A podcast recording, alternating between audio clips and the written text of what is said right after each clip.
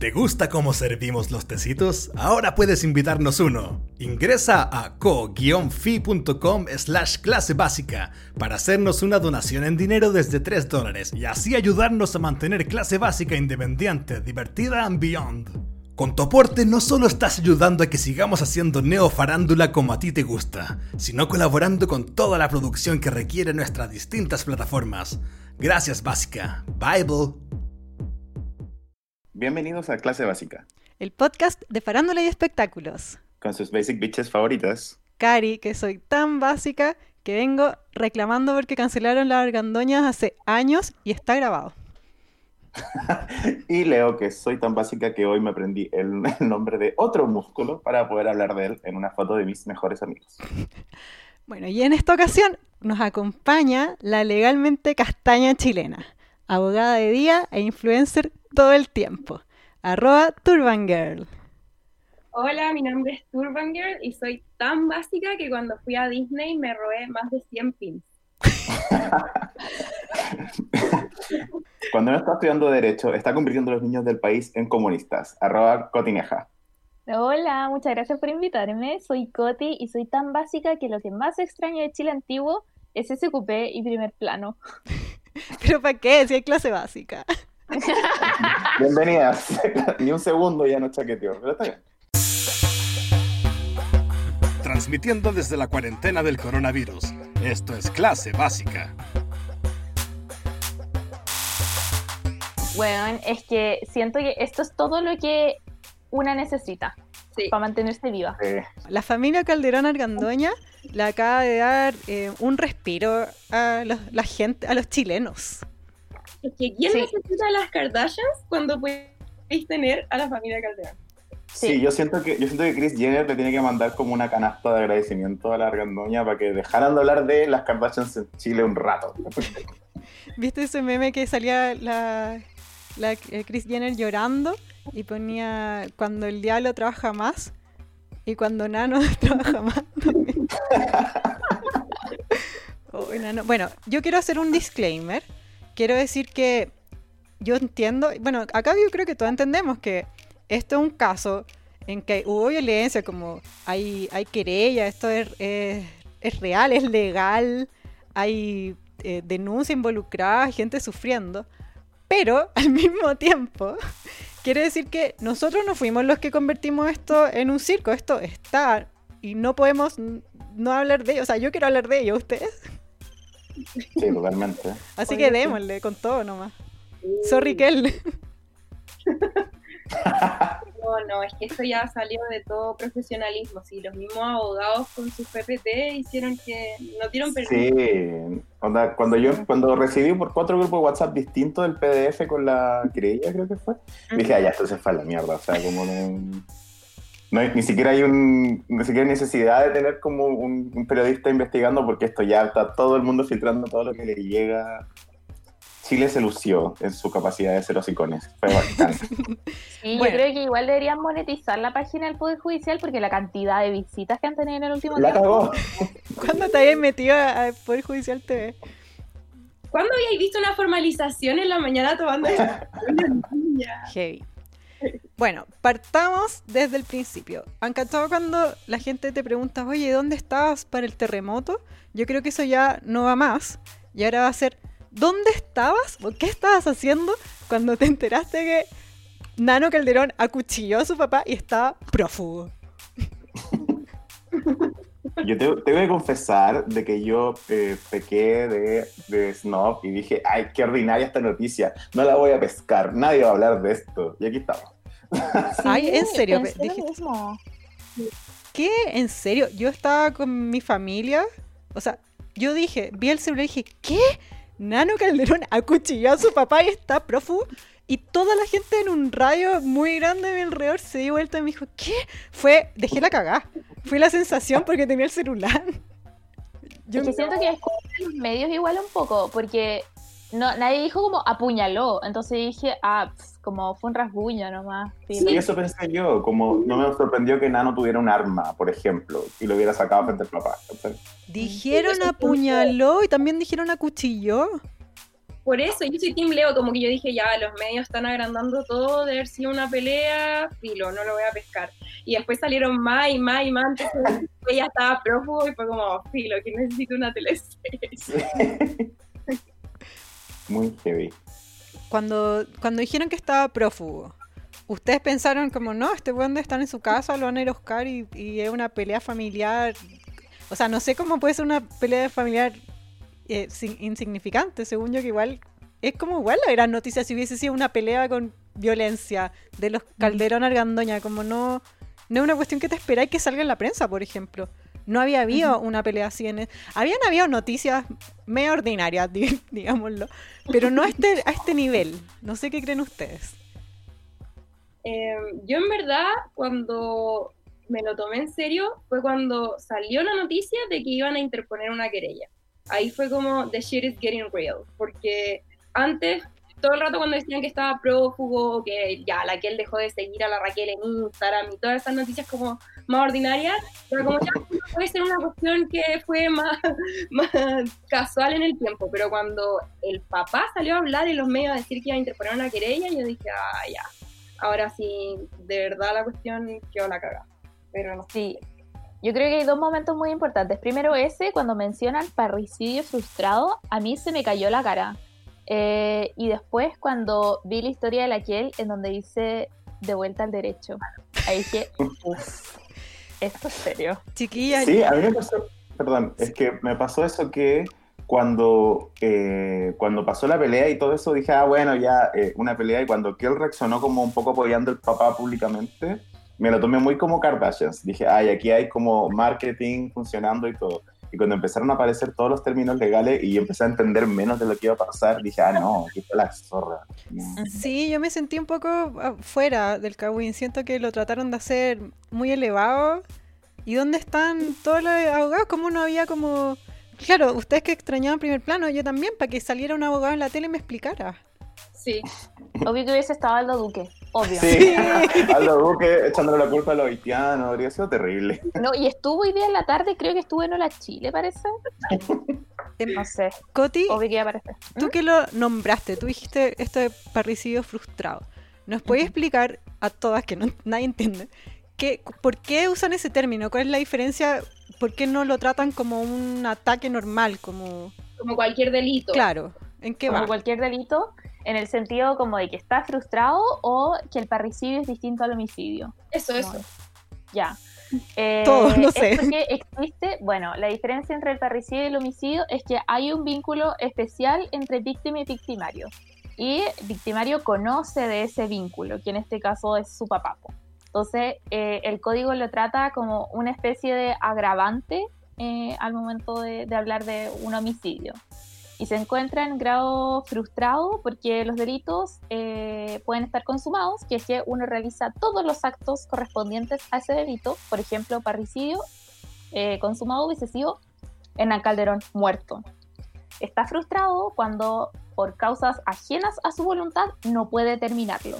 Por ejemplo, acá no pudo terminarlo porque llegaron dos personas que estaban trabajando ahí cerca y ahí él se arranca y también porque su papá se defiende.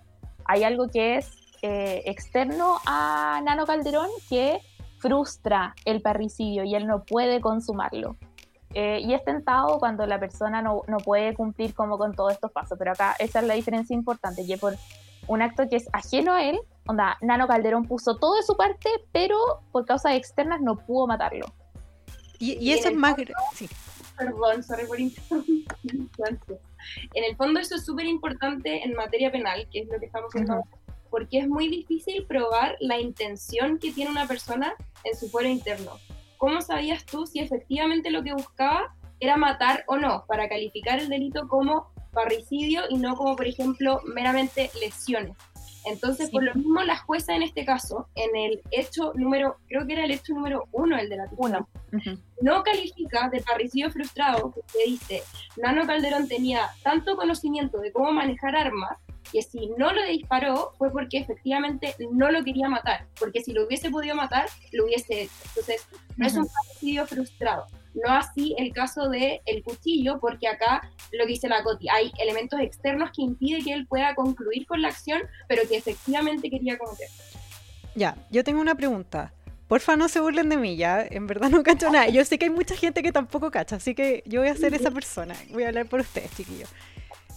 Hay una, li- ya, ponle tú, hay una lista con un orden que te dice hay, hay delitos más graves que otros y eso va en cuanto te dan de, de sentencia, ponle tú, que sea parricidio, que tú conozcáis a la persona que atacaste, ¿es más grave? O sea, ¿eso significa que te dan más tiempo si te pillan?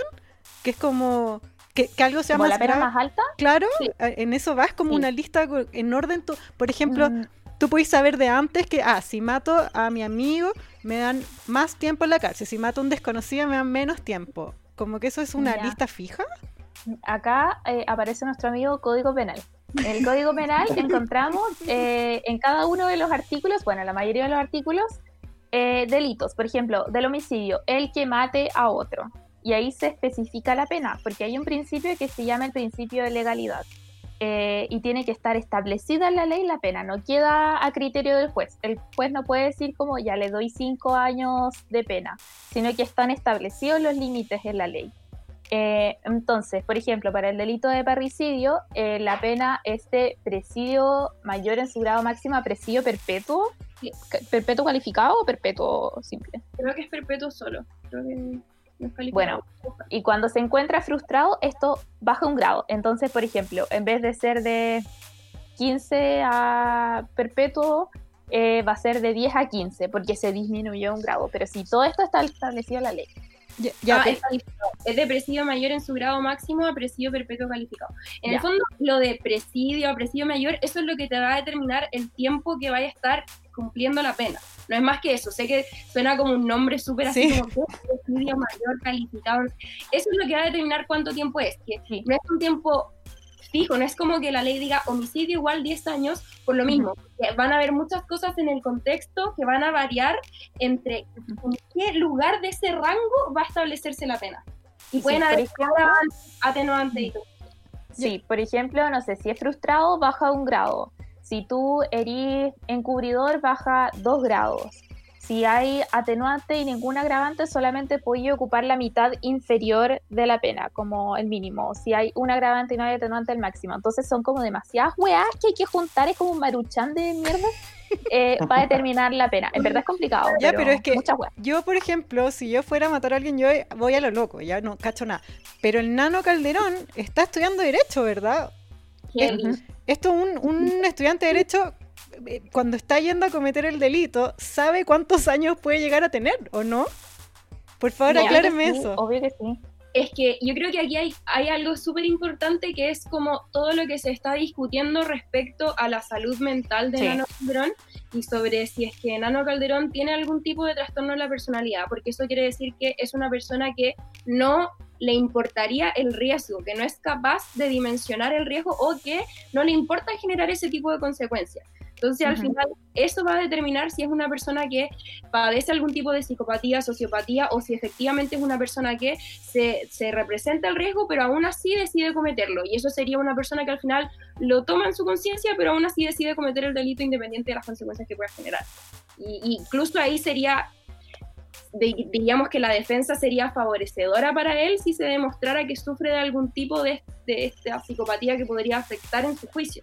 Eh, Es mejor como que él diga, estoy loco, o sea, tengo problemas. Claro, Eso pensaba yo, como en el fondo, que este, este tipo de agravantes que estamos diciendo, casi, para decirlo bien simple, habla de como, como qué tan mala persona es ¿cachai? El, el delincuente o con qué tanto odio lo hizo. Sí. Entonces, si es que ah, pasamos como al área de la salud mental, un poco que se está como justificando la acción, se está como... O sea, más que justificar, es Mm. como que esa acción no va acompañada del dolo. Que aquí lo que decís tú, como qué tan malvado una persona es, en penal se habla del dolo. Ya, perfecto. El dolo que puedes causar en la otra persona, o también se habla mucho del dolo eventual, que es cuando tú cometes algo sin querer cometer ese fin, pero sabes que eso podría Puede llevar a pasar. Sí, Eventualmente tú sabes que eso podría pasar. Claro. Es que el dolo es como en términos muy simples el saber y el querer el hecho delictivo, como el yo sé que si yo le disparo en la cabeza a alguien lo puedo matar y yo quiero dispararle en la cabeza y matarlo. ¿Ya? Saber y querer. Entonces, eh, claro, si él tiene algún tipo de trastorno o algún tipo de patología de, de la salud mental que afecte su juicio, él se ve afectado en estas dos áreas, po, en el elemento intelectual, el saber que se va a producir ese, ese desenlace, y el volitivo, el querer, porque no, no está actuando de forma consciente. Sí, porque literalmente el dolo es la intención de inferir injuria. Entonces Claro. no, no se podría demostrar ese supuesto legal que lo llevara también dentro de ese supuesto legal al supuesto legal de la pena. Y, y es que plantearlo en esos términos porque también sería muy conveniente para la defensa. Igual, la persona que sí lo plantea en esos términos es la Kel. Me encanta. Que Hablemos de, hablemos de Kel, pero no hablemos Sí. de que la abogada. Hablemos del cagüín de Kel, porque me morí un Hay poco. que Para un poco. Kel, ya. Kel, sí, está, estudia Derecho. Me quedó claro que no es abogada. Por favor, paren de mandarnos mensajes. Me quedó clarísimo Me que quedó no clarísimo. Ya. Pero Kel, además, es la hermana de Nano Calderón, del acusado. Recordemos, hagamos un pequeño. eh, va- vamos a- al pasado. Kel Calderón y Nano Calderón se llevan pésimo. Esto es Ajá. sabido, ¿ya? Porque se tiran unos palos por internet. Kel al principio, como que era buena onda con él en, en los medios, pero, pero se notaba que era como por la imagen.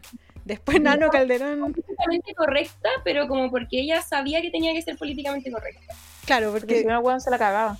Sí. Ya, pero igual lo hizo porque salió, se, se mandó un Rob Kardashian y salió en una story diciendo que la que él andaba curada siempre en la escalera del edificio en pelota, que la tenía que ir a buscar, que no sé si algo que de partida no se sabe si es real o no, y si es que fuera real, no es algo que querís que tu hermano cuente. La cagó y dijo como no voy a subir las pruebas, nunca subió nada. Es que después se arreglaron, se supone. Se supone. se Porque bueno, recordemos también que su madre es Raquel Argandoña, que al final ella le gusta decir en los medios que es la que más sufre con estas peleas.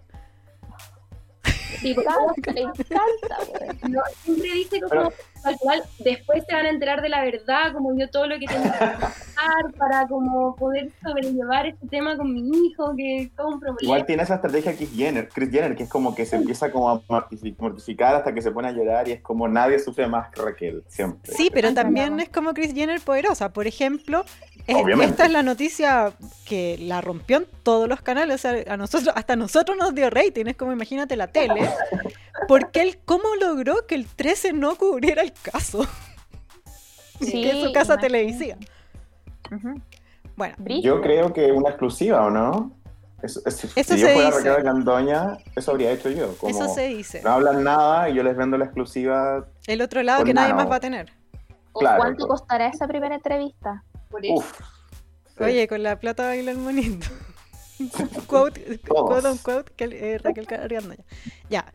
Que el Calderón primero subió unas, unas fotos de sus botas, como que eh, eh, Nano Calderón estaba prófugo, se decía en la prensa que había acuchillado a su papá, todos estábamos pegados al celular leyendo qué pasaba, y que el Calderón en sus stories subiendo sus botas, como... a- Pero, pero se veían las botas y se veía como un pedacito de una camilla de... Sí, como ese detalle, todos cacharon. como- de una camilla de la clínica. Como algo estaba pasando.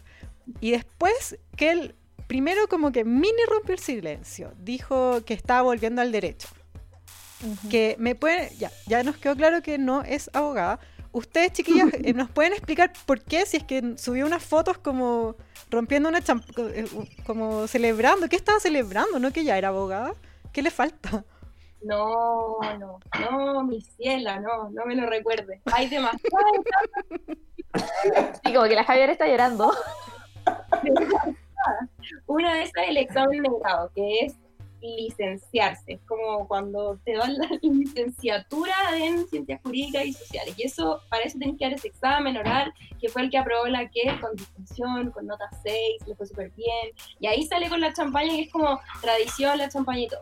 Pero después de eso, uno hace la práctica, también tiene que sacar la tesis, y cuando ya tenés todos esos trámites cumplidos, recién solicitas a la Corte Suprema que te dé una fecha para poder ir a jurar a la Corte Suprema, porque está arcaica la weá, que tenéis que ir al frente de los ministros de la Corte Suprema y decir, sí, yo juro, eh, para que te den el título de abogado. Y ahí recién, como tres meses después de que pedís fecha, te llaman y tú vas a una ceremonia y están los ministros y te dan el título. Pero, pero entonces a la que él solo le falta una fiesta, como una ceremonia. La tesis. Sí, no, solo le falta una fiesta, la que él ya hizo la práctica, todo. Requio. Pero le falta la tesis, ¿o no? ¿En verdad? Ah, no Sí, es que me acuerdo que después del grado y después de la. Bueno, mi fuente alemana. Bueno, y después de que hizo la práctica en fiscalía, me acuerdo que publicaba en Infoderecho el grupo de la carrera Yeah, como que le mandaran info como de medioambiental porque estaba haciendo su tesis. Y yo nunca vi que publicara que había terminado la tesis, porque, weón, si lo hubiese terminado, yo me titulo en dos tiempos, pues, weón. Sí. ¿Cómo dejó pasar tanto, tantos años? No, y si la hubiese terminado no hubiésemos enterado. Si yo sí la hubiese Sí. terminado, la hubiésemos descargado. Como... Pero ¿Qué se iba a pensar yo? Si lo hubiese terminado, estaría por ahí dando vuelta en, Sí. en Reddit. Chile Ay, pero yo la vi con champaña y dije, ah, está bueno, la super hizo bien por ella, le tapó la boca a todo, no sabía que le faltaba. Es que amigo, tuvimos carreras de comunicaciones nosotros. ¿no? Otra... Otra onda. Bueno, yo estoy recién ahí. No, ni me lo recuerdan. Pero no, eh, Comunicaciones ni siquiera importa tanto la tesis. Como Ya, pero- primera pega, le... Por favor, explíquenme, Kel, con, con la champaña esa, ¿qué puede hacer? ¿Puede trabajar? ¿Puede ganar plata? Mira, ella puede trabajar, pero no podría ser abogada patrocinante. No podría representar a una persona como abogada. Sí podría, en el fondo, hacer ciertas gestiones en un procedimiento judicial, pero no podría ser el abogado de una de las partes. Sí, es como ser el Smithers de un abogado. Ah, pero Es igual... como la gente que trabaja como procurando y cosas así, esas cosas, ¿o no? Sí, O sea, pa- en el fondo, pa- muchas veces para tener poder en una causa, que es como realizar ciertos trámites, necesitáis tener como una especie de facultad para hacer estas cosas, que es como estar sobre el tercer año de la carrera, no necesitáis nada más. Ah, ya. Eh, no, hay, no hay mucha diferencia entre la que él abriendo la champaña si es que no se titula en términos de las cosas que puede hacer efectivamente. Claro. Y, y cuando Oye, ella pero- pone... Sí, Leo. No, voy a decir eso, que cuando ella pone que volvía al derecho, se rumoreó que era porque ella iba a trabajar como en el fondo en la defensa del papá. Eso creo que no pasó al final, ¿no? Yo creo que debe estar metida, sí o sí como que metió la cuchara, pero como en el papel y, y en las audiencias, no. Pero Pero ella, que o sí. sea, ella podría hacer todo y simplemente no poner su nombre. Sí, ella podría haber redactado la querella y no poner su nombre y que otro abogado la patrocine. Pero Sí. lo más probable es que no creo porque hay demasiado conflicto de interés y yo creo que de, de todas maneras lo dice la Coti, está metida porque cacha el tema, hizo la práctica en fiscalía, cacha todo, además de tener contacto igual que su papá, pero no creo que sea la encargada principal. Sí dicen por ahí que su mejor amiga en la facultad, que al parecer es una galla que le ha ido muy bien en la carrera y que es muy exitosa, está muy metida como realmente en eh, toda la estrategia del caso. Sí, eh, Queen eh, con Araya que está en Abofem en la comisión penal. Sí, y Y a ella la, la mandaron en clase básica porque subió una foto con ella. sí, dicen que Conan ahí está muy metida. Pero entonces el, el- el Hernán Calderón tiene una abogada estrella, so- es seca esta calle, ¿o no? Como su equipo es muy bacán. Igual él es un... Es- Dime. Y además, él es un abogado muy famoso. O sea, Ajá. debe, debe tener muchísimos contactos, independiente si es la Conaraya o no, el que sea que esté trabajando en su caso es un gallo que sí o sí debe tener experiencia y debe tener además contactos, plata, todo. ¿sí? Sí, Ah, es que el abogado que da la cara en el fondo es eh, el que llante el, el pelado, Mm. eh, ya, es el que da la cara. Pero, weón, detrás de eso deben haber, onda, 15 abogados. po. Eso Igual- pensaba yo, como tipo como escándalo. Y yo me imaginaba, o sea, yo entiendo que en penal las cuestiones son mucho más como verbales y fácticas, pero igual me llamó la atención la querella, como que igual la encontré muy piola. Se me imaginaba así como la media querella y Que fue hecha como Bueno. la rápida, ¿no sentiste eso? que estaba hecho la rápida. ¿ah? Yo, yo quiero contarles que, aunque no caché derecho, yo he seguido la carrera de Hernán Calderón padre como abogado, porque Hernán Calderón estuvo en un juicio contra Tanza Varela, que es un juicio que yo también seguí con mucho interés. que entró a, tribunales con Kel al lado, ellos, eh, Kel estupenda, Tanza Varela dando la cacha. Yo era Team Tanza Varela, pero es que viendo el espectáculo dije, puta, mi team perdió, como me carga ser del team perdedor, así que apoyo a Kel. Pero en ese, en ese juicio, el, el- Hernán Calderón le hizo cagar a la Tanza Varela. Entonces, ¿qué tipo de abogado es Hernán Calderón? información de la parátula mezclada con el mundo de los abogados. O es que es lo máximo. Creo que es lo máximo. Como que los abogados son mucho más farándula y bla bla que, que más que otra cosa, pero Pero sí, yo, yo me imagino que lo que dice la Coti, como deben haber un, un grupo de mismo 15 abogados trabajando como hormiga en este caso. Claro. Yo- en, mi imagi- en mi sobre- fanfic, yo quiero pensar que él está ahí metísima y que todo lo que dice es seca, como que da puros comentarios acertados, como que ella encontró la forma de dar vuelta al caso. Esa es mi Como que hay imaginación, unos mi fantasía. machistas que la están como menospreciando y ella como que los deja callados. Obvio, obvio que es y todo en Versace estupenda. Hoy, de como todas las cosas que pasaron en la audiencia que nos llamaron la atención, igual a mí me llamó mucho la atención que estuviera el testimonio de aquel agregado en esta audiencia porque es una cuestión que no tiene tanta relevancia como Mm. para la formalización. Sí, fue un poco como Kawin y creo que eso era igual para contribuir como a destruir la imagen, bueno, la imagen ya destruida de Nano Calderón, pues, porque incluso esto yo creo que no fue una hueá casual, que el fiscal partiera diciendo que, que él dice, cito, su fantasía es vivir como en Rápido y Furioso, admira a- al Chapo y a Pablo Escobar, ya, esa hueá no fue casual. El fiscal sabía que tenía que remitirse a los hechos y el weón prefirió el Kawin, ¿cachai? Sí. Y no, mira, sí, podemos estar de acuerdo con cualquiera de las dos partes, pero igual de ordinarios. El fiscal, Bueno. sí, que de ordinarios. Que Como que de verdad era como un notero de farándula, re- como narrando los hechos del caso cuando lo único que tenés que hacer en la formalización es narrar los hechos del caso. Ya, pero yo tengo esta duda. Esta, esta, esta formalización fue entretenida en el fondo. Ya, No pero, tan pero Leo, siempre. vamos en orden. Primero, antes de esto, antes, porque es esa parte de que él se sentía que le tenía pica, pero nosotros de antes sabíamos porque que él lo puso en un comentario de su Instagram a una persona que le decía, oye, pero piensa en tu hermano, él necesita ayuda, ¿por qué no lo están ayudando? Y ella contesta, uno, es un delincuente, dos, yo no tengo hermano. Weón, esa weá, siento que marca un precedente importantísimo en las farándulas chilenas. Por el Yo que permanecí con esa weá. En verdad, de leve los quedé después de esa frase. Permanecí. Permanecida soy desde esa frase. Yo, yo estoy con ganas que mi hermana se mande una cagada para decirle, dos, no, eres mi herma- no tengo hermano. Como uno pensaría que la que él va a ser como demasiado inteligente y todo lo que está haciendo es porque sabe que va a tener como ciertas consecuencias y que va a llegar a un fin, que es lo que ella quiere que llegue, pero no sé. Como que igual siento que puede estar actuando un poco desde la rabia, más que Puede desde... ser. Sí, es que no podéis pedirle no actuar desde la rabia si apuñalaron a tu viejo, po. Uy. Pero, no, y aparte que también ella tenía la bala pasada de antes, hoy que estoy decir la bala pasada, bueno, pero tenía la bala pasada de antes El cuchillo, por todas las el cagadas. corvo pasado.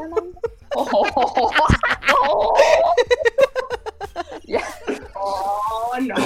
Me encanta que fue la Karina misma. que nos dijo así como, chicos, como igual cuidado con lo que vayan a decir. Bueno, yo digo la bala pasada porque yo soy de campo, entonces, bueno, yo con la bala pasada de todas las cagadas que se había mandado Nano, pues entonces obviamente que tenía sangre en el ojo. Sí, lo tenía mal de antes. el vaso y en la querella lo decía, en el mismo Calderón padre lo decía, como yo antes no había querido denunciar porque era mi hijo y lo protegía y no sé qué, pero ahora ya, o sea, siento que estoy amenazado, mi vida se ve amenazada. Pero por otro lado tenemos la otra querella. Sí, pero antes Por de eso, eso. yo siento que cuando Kel estaba dando estos mensajes por Instagram, ella fue la primera que habló en prensa, o sea, en público, no en prensa, en su Instagram. Y hasta ese punto, siento que la versión oficial que había en medios que la gente tenía, que- lo que la gente sabía, era que Hernán Calderón padre era la víctima y Nano Calderón era un gallo loco que de la nada hizo esto. Pero Claro.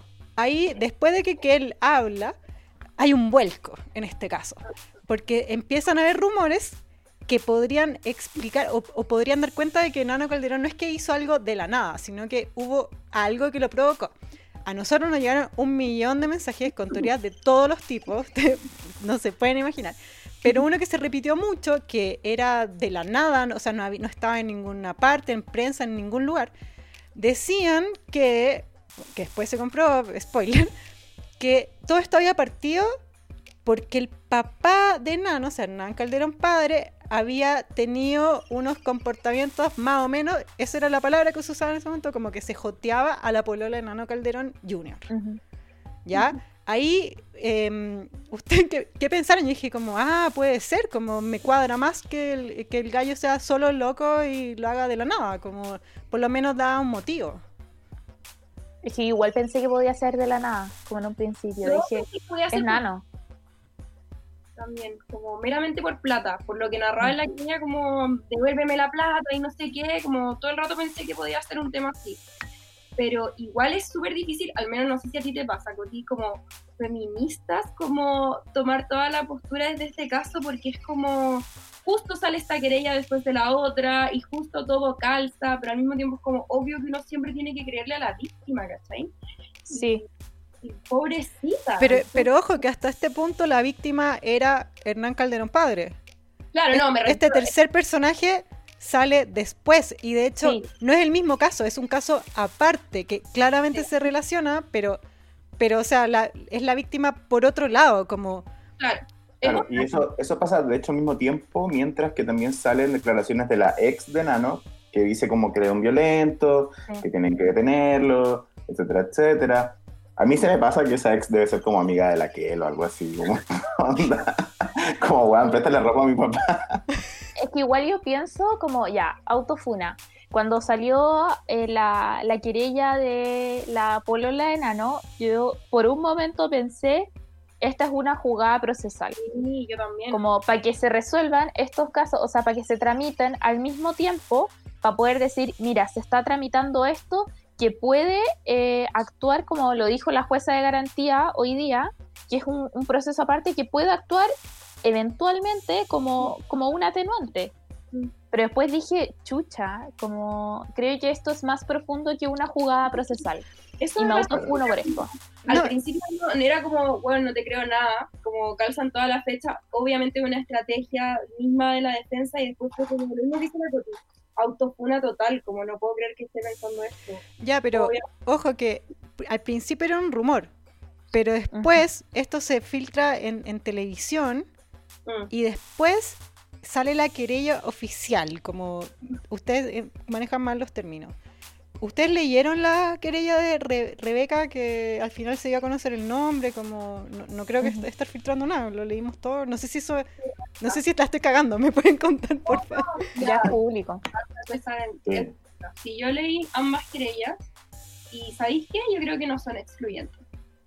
Como, yo creo que ambas tienen, como lo mismo que decíamos antes, en esta historia yo ya no sé quién es el bueno, pero sí creo que hay cuestiones fácticas de ambas que deben ser verdad. Como, no creo Sí. que, que sea completamente mentira ni la una ni la otra, y aparte de que hay pruebas de ambas. Eh, Y lo mismo que conversábamos con la Coti hoy día, que también fue súper, súper, una, una, una cuestión súper rara que hayan mostrado los pantallazos de las conversaciones de Rebeca en la formalización de Nano Junior, cuando supuestamente deberían ser dos formalizaciones diferentes con antecedentes que Claro. atienden a cada una. Entonces también esas cuestiones en términos procesales son, son al final te das cuenta que la cuestión igual es Kawin, independiente Claro. de que el sistema judicial de por medio fue una audiencia mega farandulizada. Bueno, no me invocaste con la palabra Kawin. Yo de derecho no entiendo, pero de Kawin sí. Y había muchas teorías, ¿ya? Porque lo, pri- lo primero, antes, como esto se filtró, y uno que cacha de farándula, cacha cómo funciona más o menos esto de las comunicaciones, viene Raquel Argandoña y tira a la prensa. Dice la frase, la verdad se va a saber, ¿ya? Y al mismo tiempo se empieza a hablar de, esta, de este otro lado de la historia, que es la querella 2, que es de Rebeca contra de Hernán Padre. Y a nosotros llegaron muchos mensajes que decían que, ya, esto es, esto es ser oficial, esto no es real, esto es fuente nada, no, no existe, solo Kawin. Dicen, al 12. no, pues que no, no está en ningún lugar, po. es Kawin nomás.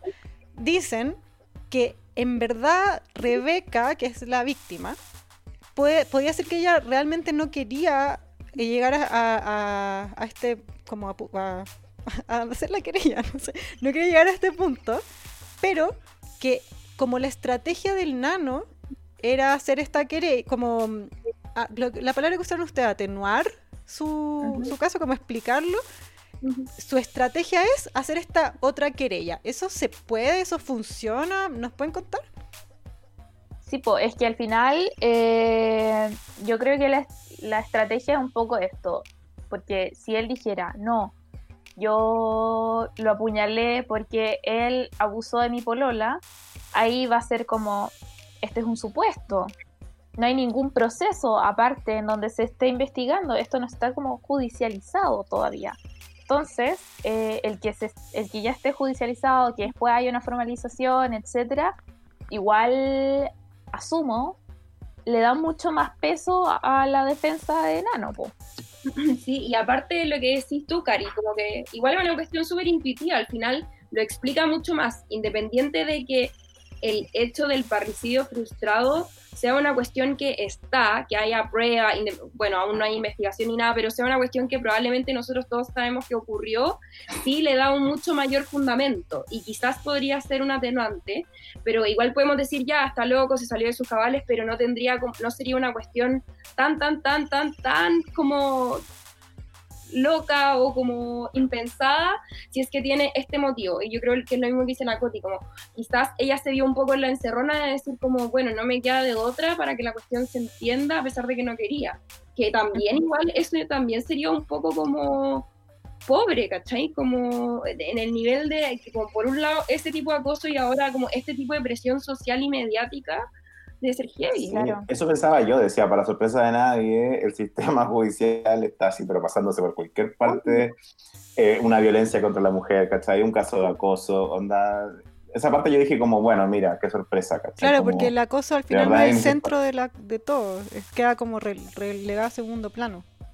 Sí, y es como a modo de Kawin solamente, no se está tratando el caso de abuso como debería tratarse, con, con, con, la perspectiva que debería tratarse, y al final caemos en una revictimización constante, porque está pasando lo mismo que pasaba antes, como los medios tratando de involucrarse de la forma más morbosa posible en la vida de ella y probablemente ella se siente como el pico ahora, así expuesta, teniendo que exponer algo que ella no quiso hacer antes, porque la querella dice que ella no quería denunciar, porque es una persona muy poderosa. Imagínate las circunstancias en las que tuvo que hacerlo ahora. Sí. Muy de acuerdo. Y muy de acuerdo con lo que dice Leo también de, de, que todo el tema del abuso se está tratando desde una perspectiva que la desprotege totalmente. O sea, en, el, en la misma audiencia de formalización de hoy lo vimos, cómo se trata el tema de Rebeca, cómo el defensor lo trataba, así como, ah, bueno, entonces esto tiene una explicación. Y es como, ¿de qué me estáis hablando? ¿Dónde está la garantía? ¿Dónde está la, como la protección que el sistema le está ofreciendo a ella como denunciante? Pero ¿y cuáles serían las, las, protecciones que deberían brindarle? ¿Cómo lo pueden, cómo te hubiera gustado a ti que se tratara? O sea, de partida, lo que a mí me llamó mucho la atención es que se exhibieran los pantallazos y se leyera la querella en la audiencia. Como sí. esa es una cuestión que es lo mismo que tú decías, Cari, como son dos querellas distintas, son dos procedimientos distintos, independiente de que lo que decía la jueza es que quizás eventualmente en un futuro, a través de la correlación de esto, podríamos determinar otras cuestiones en la, el momento de determinar la pena, igual es una audiencia de formalización, ¿cachai? Es la audiencia que te permite dar inicio a la investigación. Ni siquiera donde vaya a demostrar la prueba ni nada, lo que te permite dar inicio. ¿Qué tiene que ver? ¿Cómo tú tenés que pedir permiso para empezar a investigar? Sí. Leo, ya, porque... esa, parte sí la aprendí hoy y decían como, claro, aquí se están diciendo cosas como si fueran pruebas y todavía no estamos en la instancia de que ¿Son tesis? pruebas, ¿cachai? Entonces, en el fondo se está alimentando un kawin más que... Ya, porque yo lo que entendía es que sí había, no sé si una investigación, pero nosotros vimos en prensa que mientras Nano Calderón estaba prófugo, eh, fueron la policías, las policías fueron a su departamento para allanarlo. Yo asumo que tenéis que tener papeles, hay como un proceso. Ustedes después nos cuentan cómo. ¿Ya? Sí. Y encontraron todas sus armas y drogas que, que eran armas inscritas y eran onda en bola tres pitos. Pero, o sea, encontraron armas y drogas. Ya, ¿eso no es parte de la investigación, por ejemplo? Sí, pero la investigación tiene dos etapas, una desformalizada y una formalizada. Y el punto de división entre estas dos es la formalización. La formalización es un acto de comunicación, en donde el fiscal le dice al imputado, el fiscal le dice a Nano, oye, te estamos investigando por parricidio frustrado, por bla, bla, bla, bla, bla, en, no sé, calidad de autor, grado frustrado. em, y eso, y el juez de garantía tiene que decir, ya, ¿cuánto plazo tie- quiere para investigar?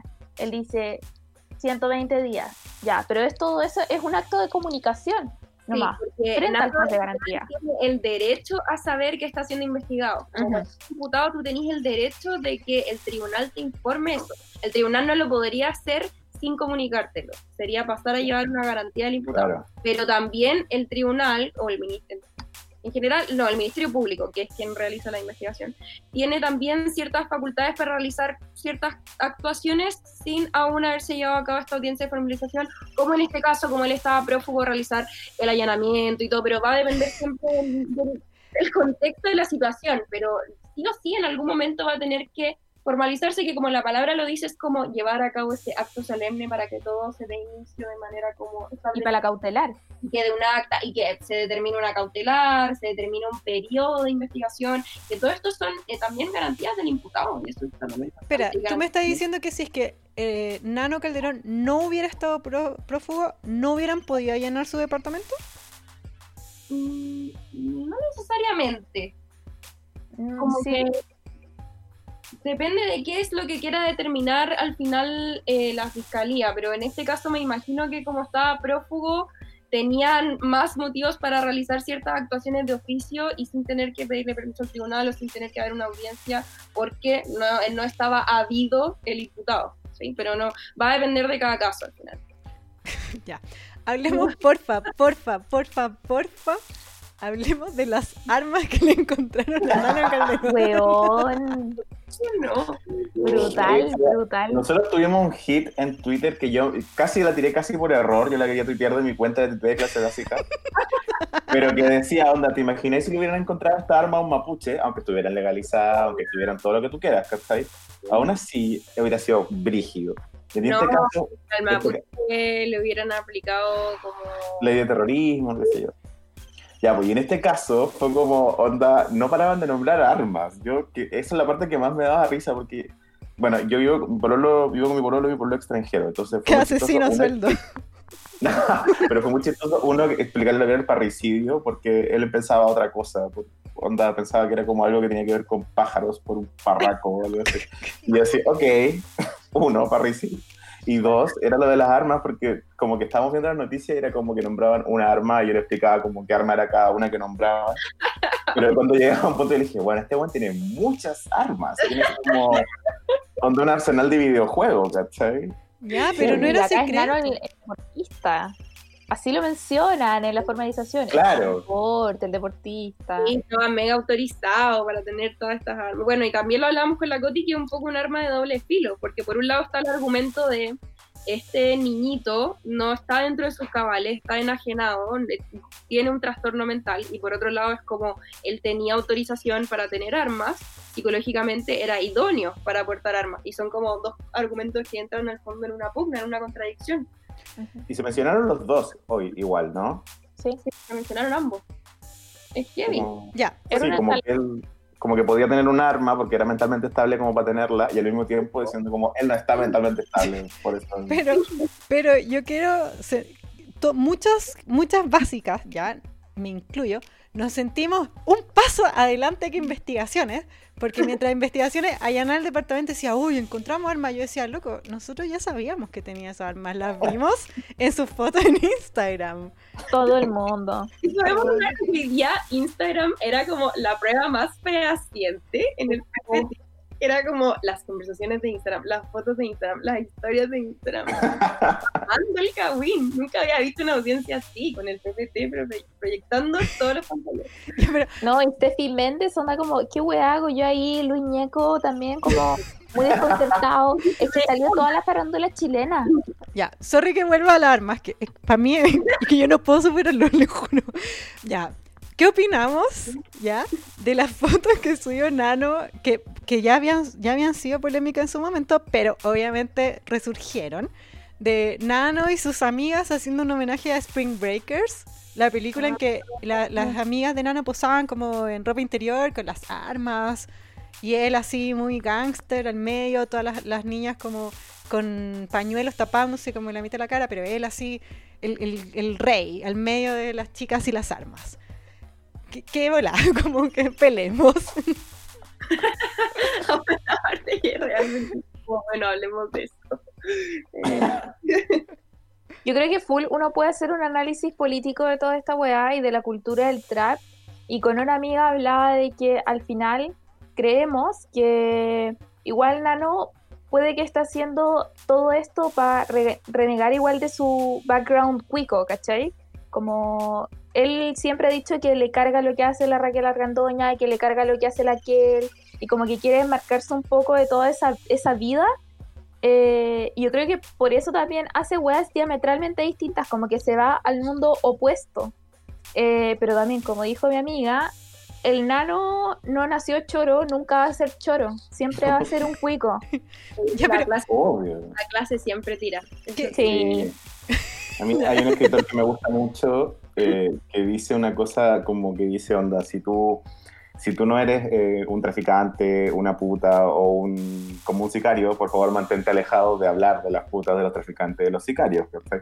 Con Nano me pasa eso, que para mí es como el Nano y es como ese niñito que está como con cara de pollo. Y, Ya, y pero, anda- pero, y hay rumores, no hay nada comprado, no hay nada escrito en prensa, por favor, lo- no puedo parar de recalcarlo.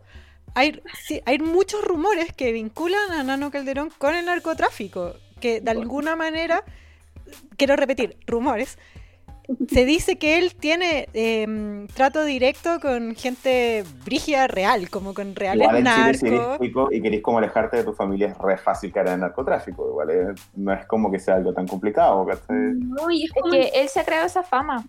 El típico prototipo como de serie gringa puber de niñito con plata que como que no, sus papás no lo pescaban y fue criado como por nana y después sale mega violento y quiere hacer un tiroteo y se meten. Exacto. Literalmente es este estereotipo, como Ya, yo, Sí. Sí, yo quiero tomar lo que decís tú.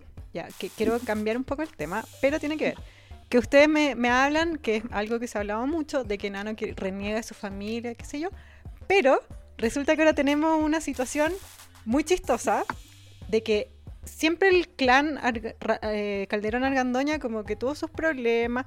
Sabemos que Nano se peleó muchas veces con Raquel porque Raquel lo fue a contar a los matinales. O sea, lloraba, se llevaba mal, que se llevaba mal con, con Nano, Nano se llevaba muy bien con su papá. Pero resulta que ahora, 2020, se hicieron, se separaron dos. Hay dos teams. Eh, ¿Cómo? Calde- eh, Nano, Raquel y Kel Hernán. O sea, una Raquel y un Nano un, en cada team. Ya. Claro. Yo lo que entendía hasta hace poco era que Nano se llevaba bien con su papá y Raquel se llevaba bien con su mamá, pero se cambiaron. ¿Ya? ¿Se, se entiende ya? Es, es muy complicado porque... te- te- di- keeping up with the Calderón Argandoñas. no, Brice. Pero ahora el team es Sí, sí. Hernán Kel, Nano Raquel. ¿Ya? Ujú. ¿Ta- ¿Estamos ahí? Estamos. Ya. ¿Qué pasó? ¿Por qué se de repente Raquel se arregló con Nano? Vio la oportunidad de protegerlo y dijo, ah, esta es la mía, como que es mi hijito, lo amo, eh, incondicional. ¿Por qué se pelearon el Hernán? ¿Por qué la Kel se peleó con la Raquel? Dicen que la Raquel se peleó con la Kel, en realidad, qué chucha madre. Yo creo que se repite, vieron las argandoñas, ¿cierto?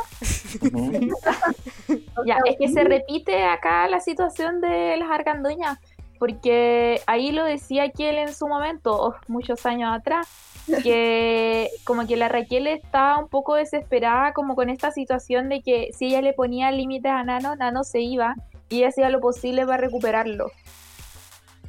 Entonces yo creo que estamos como volviendo a eso, pienso yo, que quizás ella vio esta oportunidad como una oportunidad para recuperar a su hijo en volada.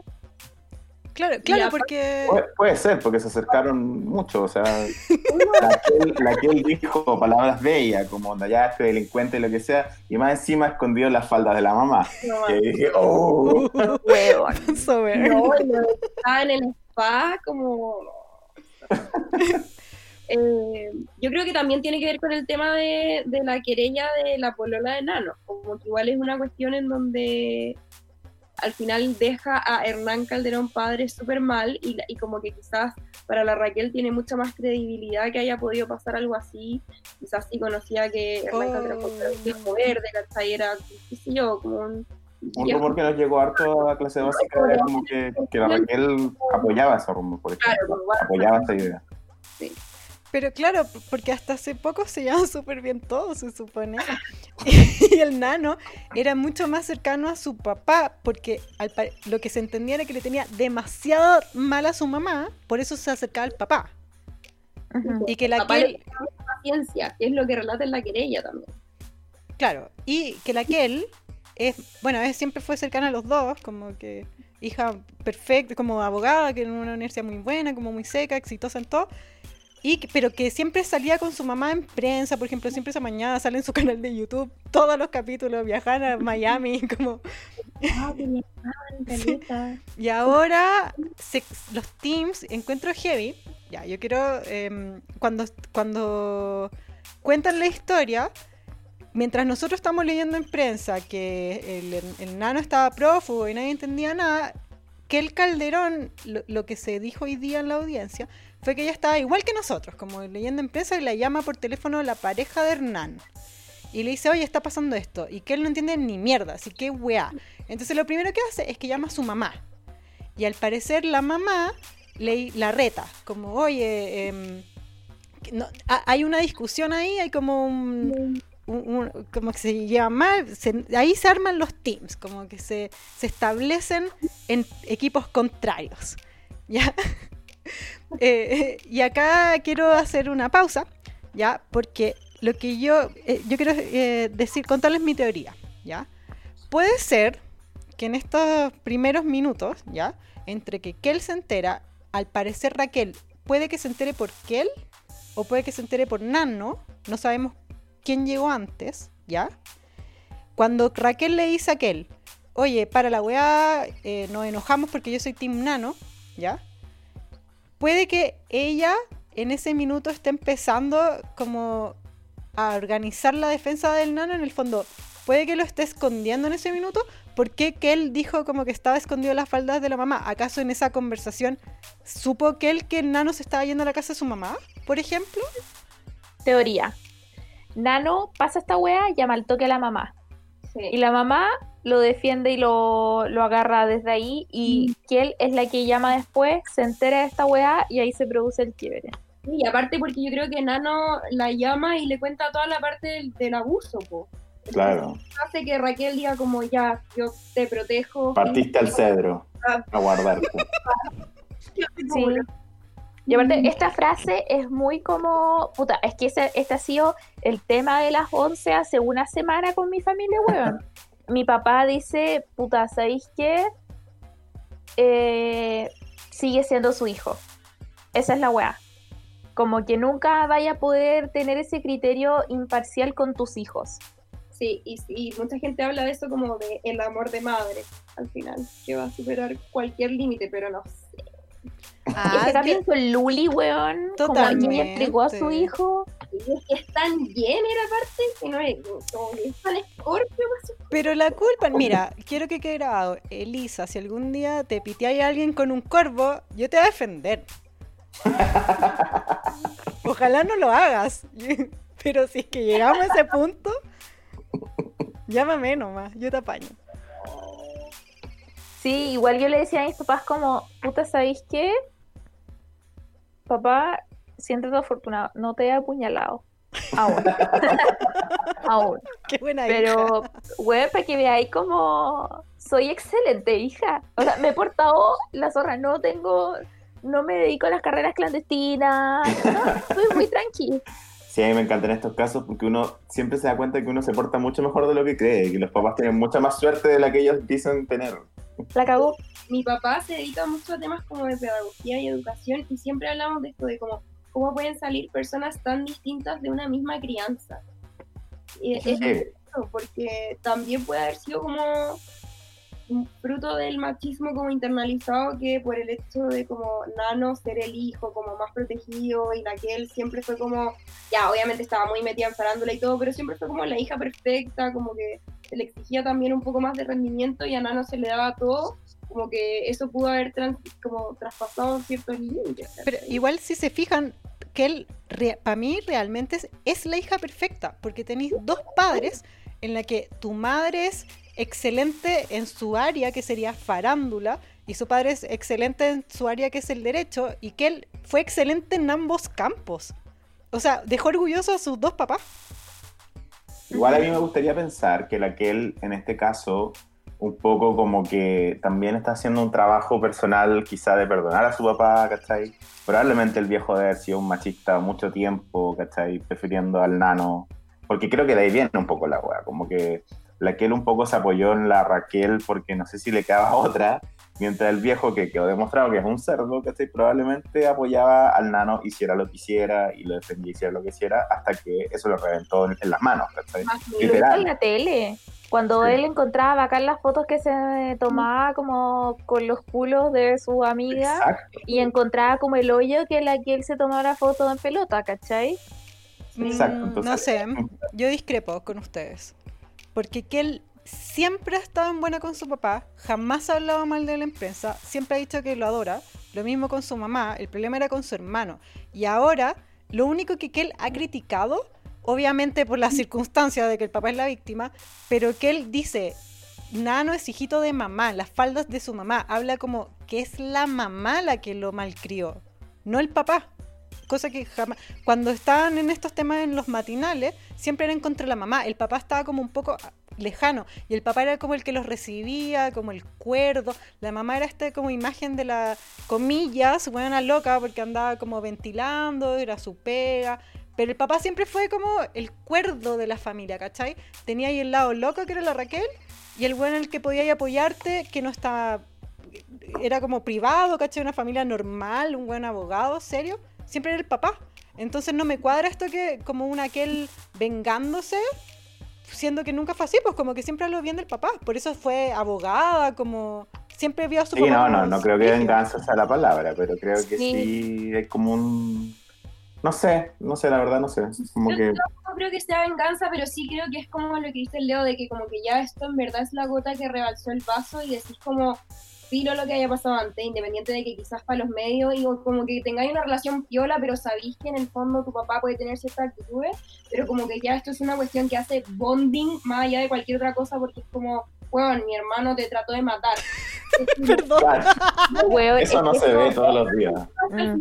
Independiente de que quizás los otros hechos no sean excluyentes, ¿cachai? La Raquel más lo que dice la cosa como de este es el momento que tuvo en prensa y en su vida privada para traer a Nano de vuelta en su vida y ella ser como la mamá, mamá leona que lo protege.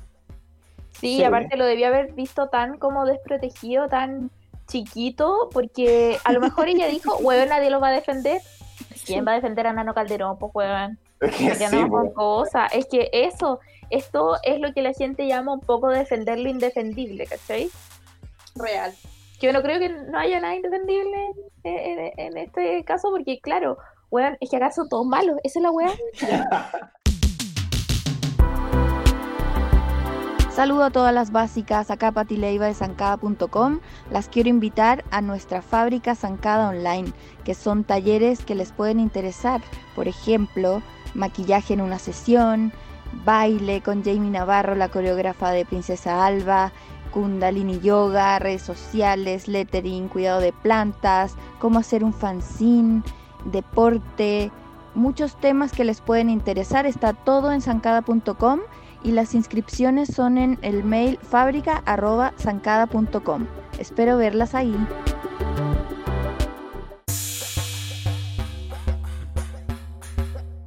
Ya que, establecimos los teams, ya vimos por, de dónde vienen sus crianzas, qué onda todo, su enemistad. En ese momento, cuando ya teníamos más o menos claro el panorama, llegó que se, no, no quiero decir filtraron, para mí fue una filtración, pero al parecer esa funciona así. Aparecieron las querellas. ¿Ya? Por favor, explíquenos eso. Eh, tengo la teoría de que las mismas personas que interpusieron la querella la mandaron a medios y los medios la difundieron. No sé si te queda la misma sensación. Sí, Javi. es que lo que conversábamos antes es que el Poder Judicial en general es una plataforma que es pública. uno puede entrar, puede buscar el nombre de una persona, puede buscar el grupo de una persona, también de una persona que puede ser jurídica, una sociedad. Pero en los casos penales estas cuestiones gozan de cierta protección y de cierta privacidad. Entonces yo también creo que en este caso estas querellas propiamente tal fueron difundidas por los mismos quienes las redactaron o quienes formaron parte como de la representación en esto. Sí, porque claro, eh, como con la brutal que, que, es la querella, por ejemplo, en contra de Nano Calderón, o sea, se da una narración súper explícita de cómo fue que lo intentó matar. es súper entrete leer la querella, es como un, un guion. tanto garabato, buena. Eh, claro, se iba a crear esta imagen de Nano el parricida, ¿cachai? Como que iba a contribuir igual a toda esta imagen pública. Sí. Es común que, que esté en mayúsculas, como. Siempre así lo, los quotes, como las citas. Porque esa fue la mejor parte. Yo vi en internet que todos comentan sobre eso. Es común en el sentido cuando le queréis dar énfasis a algo. De hecho, a veces Sí. puedes poner entre corchetes énfasis agregado. Ay, yo voy a hacer eso en adelante. Así. Énfasis agregado. Sí, es, es común poner como en, en negrita o queréis citar en mayúscula, pero no es como una regla general. Como que los escritos también tienen de tu propio tu propia chispa, tu propio Sí, es que es muy dramático. Yo creo que sirvió de todas formas, porque todavía no puedo dejar de pensar en 11 millones 100 mil pesos. Bueno, Sí, qué bola. Hablemos de la querella, como eh, recreemos la querella. ¿Cómo es la historia? ¿Alguien se acu- acuerda Oye, bien? enreda esta weá. Sí, porque está rara. Y más encima que a mí eh, la querella creo que pensé que me había quedado claro y después vi la audiencia y eran como más cosas, iban para atrás, para adelante, parecía volver al futuro la wea. en la audiencia como que tratan de probar ciertos hechos que dan al lugar el delito y por eso hablan de como hecho número uno, hecho número dos, hecho número tres como de cosas separadas. Pero en verdad en, en cuestiones como primordiales yo creo que aquí hay dos cuestiones que son como uno, el 5 de junio, que es cuando se va del departamento, como que deja de vivir con su papá, y el otro es ya el hecho reciente de el parricidio frustrado en el fondo, que es cuando lo va a buscar, se toma, lo, lo trata de acuchillar y se toma después la foto o el video en el ascensor. Esos Sí. son como los dos hitos que marcan el relato. En el fondo. Uno es cuando empieza el problema y el otro es como ya al final cuando trata de concluir su rabia en este último intento. Sí, a mí me encanta absorber como detalles inútiles, como por ejemplo que en el primer hecho estaba Hernán Calderón en una tina de hidromasaje Bueno, pelota cuando Ay, entra Nano Calderón y lo amenaza con el arma y el, el papá le dice, dispara maricón, dispara. Entonces él dispara como a la pared, después le raja los cuadros y los trajes. Unos cuadros con, con valor sentimental. Sí, y con lo- valor sentimental y se echa como la weá, como la, la lucecita del comedor. No para, es que ¿cómo Sí. tiene que haber estado para que...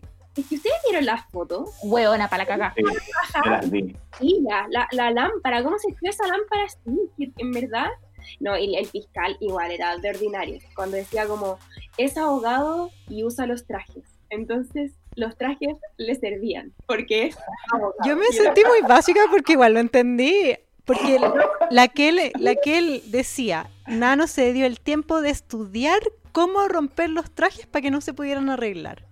Igual es cierto, weón. A mí me dolió. Me Weón, gusta mi y ropa. como la forma en la que rompí igual los cuadros, como onda, es justo de forma diagonal, onda, como para que la weá realmente quede todo inutilizable. Sí. Bueno, es que es tan absurda esta weá por la chucha. No, mira, no, es que a mí me impactó que mostraron todas las fotos, como las fotos de la sangre en el piso, después en el hospital, como la selfie, ¿no? Era, yo como, ¿por qué están mostrando todo ahora? No entiendo. Si lo que Sí, le como que no era el momento. la audiencia de formalización es meramente para dar inicio a la investigación. Obviamente, yo quiero creer que lo que estaba tratando de hacer el fiscal es demostrar que esto era necesario para decretar la medida de prisión preventiva, como demostrar que es un peligro para la sociedad y que todo esto tiene un, un correlato al final, una relación causal y que es un peligro para la sociedad, pero estamos de acuerdo en que innecesario. Se fue en volar. Viejo y Estefu Méndez, innecesario. Eh, bueno, eh, además de, de la farándula, hubo un personaje que fue un fan favorite que sale en ambas querellas que en la audiencia hoy declaró que muchos empezaron en redes sociales una campaña hashtag Free Laura. Se trata de la asesora del hogar, como eh, dicen la nana, a ellos la trataban como la nana. Ella estuvo, fue un testigo clave eh, al parecer una asesora del hogar de puertas adentro, o sea, porque ella habla de que estaba en su dormitorio para el hecho, uno que cuentas tú del hidromasaje. Al final em, fue una protagonista de la historia. ¿Ustedes eh, tienen una, em, una opinión sobre cómo actuó Laura? Yo Sobre estoy muy preocupada de Laura igual. Ay, bueno, una tutela, por favor, que es que siento que, puta, me da tanta pena en tantos sentidos como que una persona en su ambiente laboral deba ver tantas situaciones de violencia y además, nano culiao patúo, weón. Laura, prepárame el bolso que me voy, Eso. Hernancito, Hernancito. Y el bolso, weón, haciendo en el bolso. De verdad, no, no- El bolso. Pero la Laura siempre la tenían haciendo bolso. sí. Hizo el Sí, bolso de la- en Rebeca. ambas querellas Sí. está, está haciendo bolso. Ahora aparece en la querella 2 también. Sí. como testigo de toda la, o sea, no, yo a mí te juro que como que es- esta parte de la historia me da mucha angustia. No Sí.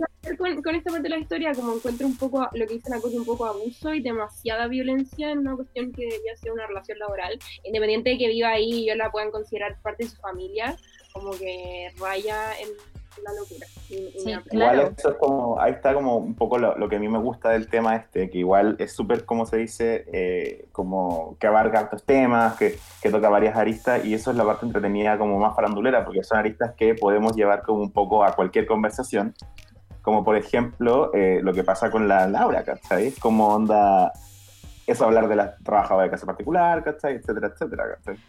¿Qué pasó? Pero es que lo-. Algo pasó en redes sociales. Algo pasó. No, no, espérate. estamos teniendo un Que- breaking. No voy a parar de grabar. No, Cuéntanos. es un breaking como muy ahueonado, en verdad.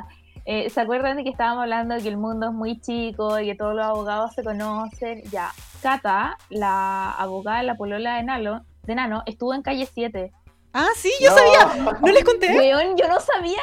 Yo tampoco sabía. Ah, es que lo tenía Oh. preparado para más adelante en la pauta.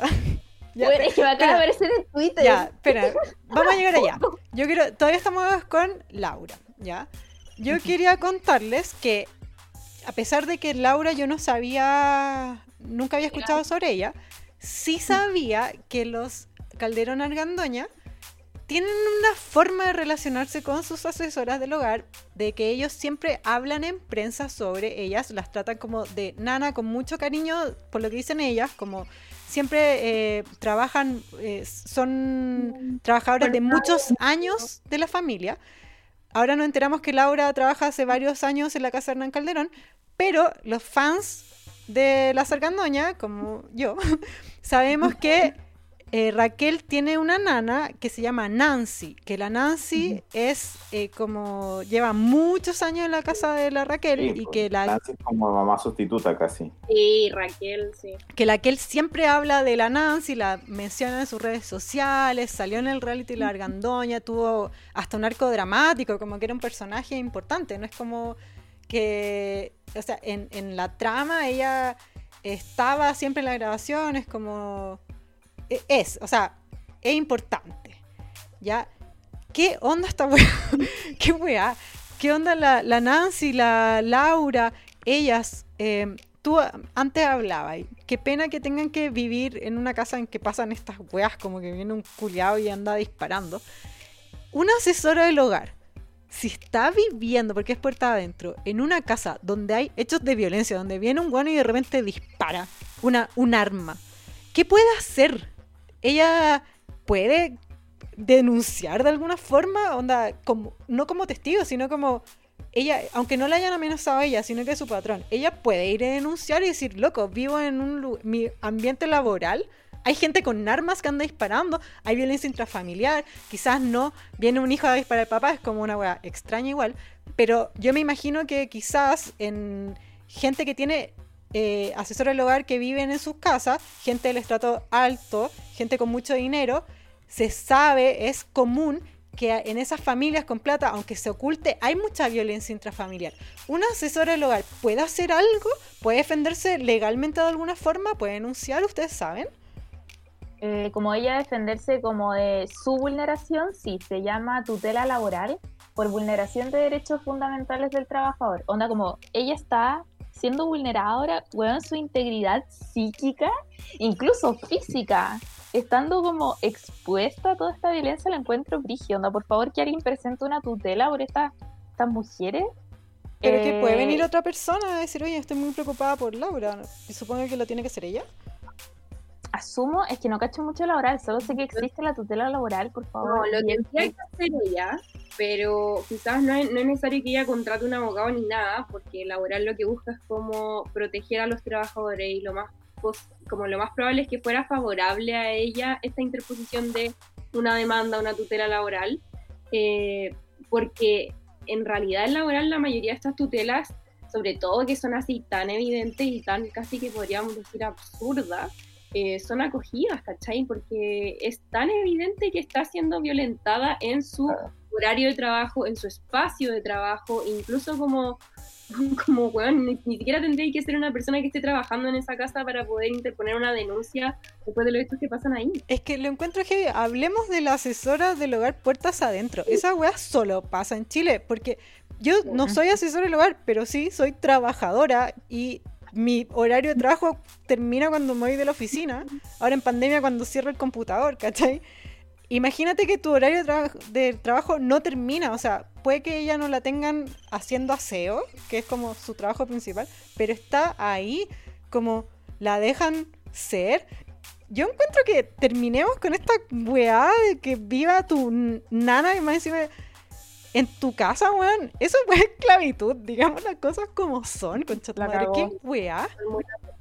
La cagó. No, yo de verdad que es lo que decís tú, solo pasa en Chile, como las asesoras del hogar dejan de tener familia, dejan de poder hacer, hacerse cargo de su familia, ser como parte de vivir la vida de su familia por internarse en la vida de otra familia y tener que incluso dar más allá de lo que significaría darlo por su propia familia y como a un, co- como a un costo tan alto que es dejar todo para poder adentrarte y tener como la suficiente estabilidad más que nada económica, ¿cachai? Dejar todo, sacrificar todo. Es, es- es lo que decís tú, es esclavitud, sobre todo cuando es puerta adentro, porque no sé, weón, como que te, te disociáis de ti mismo y pasáis a, a entrar a esa realidad permanentemente. Claro. Y Lo encuentro súper violento. Sí, es que estamos hablando de que, eh, claro, tú puedes decir, no, es que la trabajadora de casa particular es casi parte de la familia. Eso dicen, de Eh, hecho. la queremos mucho, La pero sí. loco, aún hay una relación laboral, hay una relación que es jerárquica, hay una dinámica de poder ahí.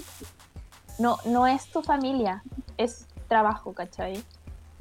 Y aparte que siempre es mujer, yo no he sabido jamás de un asesor del hogar hombre, o si hay, son muy pocos los casos. Esto yo creo que es una buena instancia para empezar esta conversación. Leo, yo estoy esperando tu comentario Savage. no, es que yo siempre lo he dicho en clase básica, cada vez que puedo lo digo, ya partimos de la idea que le dicen nana, eso es como onda... La nana, es y el como la- nano. No, y, y la nana es la figura de, de como de casi esta mamá, ¿cachai? Que tiene que limpiarte los pañales, entonces veis como cabros como de treinta y tantos años refiriéndose a su nana, o contratando como... Claro. ¿Cachai? Entonces como, bueno, onda, lo encuentro muy heavy, pero también, no sé, es como... eh, está tan inser- inserto como en la cultura chilena, ¿cachai? Onda, yo tengo una, una tía que es nana y, y onda, ella no, no, no, no entiende, ¿cachai? Su trabajo de otra forma, que no sea como el dar la vida por esta familia y casi ser parte de esta familia y como que su trabajo sea como ser un familiar comprado. Y me refiero como con el nivel de compromiso que requiere ser un familiar, ¿cachai? Como tener que meterse en weas, tener que estar como... ah. Y, y claro, ella nos porta adentro y, y un poco como siempre le, creo que es lo único que le puede meter como en la cabeza, así como, bueno, no se porta adentro, ¿cachai? Pero, pero claro, siento que es como, en Chile tenemos esa weá como que el trabajo se valora tanto y está bien que se valore y todo, pero a un punto donde la esclavitud como que pasa muy colada. Yo lo he visto en muchos otros trabajos, creo que este es uno de los muchos trabajos donde en Chile como que la esclavitud pasa coladísima. Chiquillos, que- quédense esta tarde, les compramos pizza. Un clásico. Ay, uf, esa es la... Ya, pero en, mi, en defensa de Laura, yo en la agencia de más que me dan pizza, pero jamás me pegaron un balazo al techo. Claro. Ya, que me ha pasado muchas veces que tengo muchos conocidos y amigos que trabajan, en, por ejemplo, en colegios muy cuicos. Y bueno, mi pueblo lo ha dicho, trabaja en una fundación de educación que trabaja con alumnos que salen de esos colegios, etc. Y eh, siempre se habla mucho de eso, como de que estos cabros vienen como de entornos muy dañados, que tienen mucho que ver con la distancia, que no hay mucho cariño, que no hay mucho trato.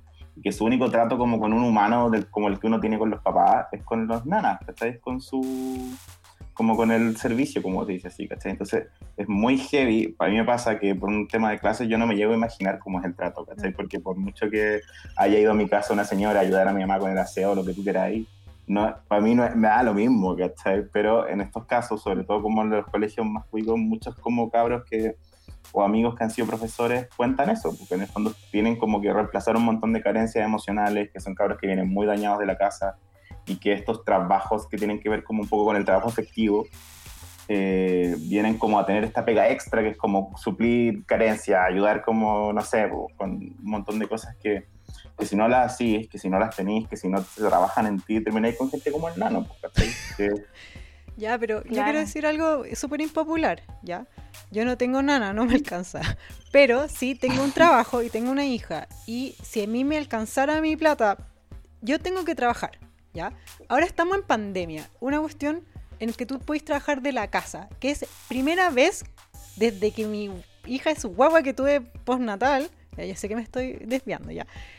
Que puedo estar con ella, pero antes de eso, mi hija se tenía que quedar con un familiar porque a mí no me alcanza para nada, pero al final igual no la crié yo en el día a día porque yo tengo que ir a la oficina, porque tengo que trabajar, porque el sistema me obliga a ganar plata, porque si no tengo plata no puedo darle comida a mi hija. Entonces un círculo culiado que obvio que en estratos altos, ¿cachai? Hay una nana con un delantal y, y obvio que hay sueldos más grandes y casas más bonitas, pero al final todas las trabajaron en este país están cagadas y no pueden estar con su hijo en el día a día. Es brigio, el capitalismo, chicos.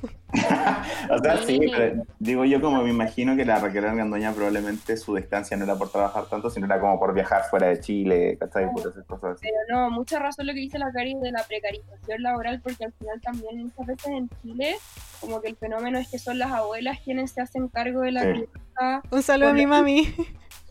Y, y es- una cuestión súper heavy porque al final a las mujeres se les castiga tanto si tenéis una guagua como si no tenéis una guagua, como en términos laborales y como es visto.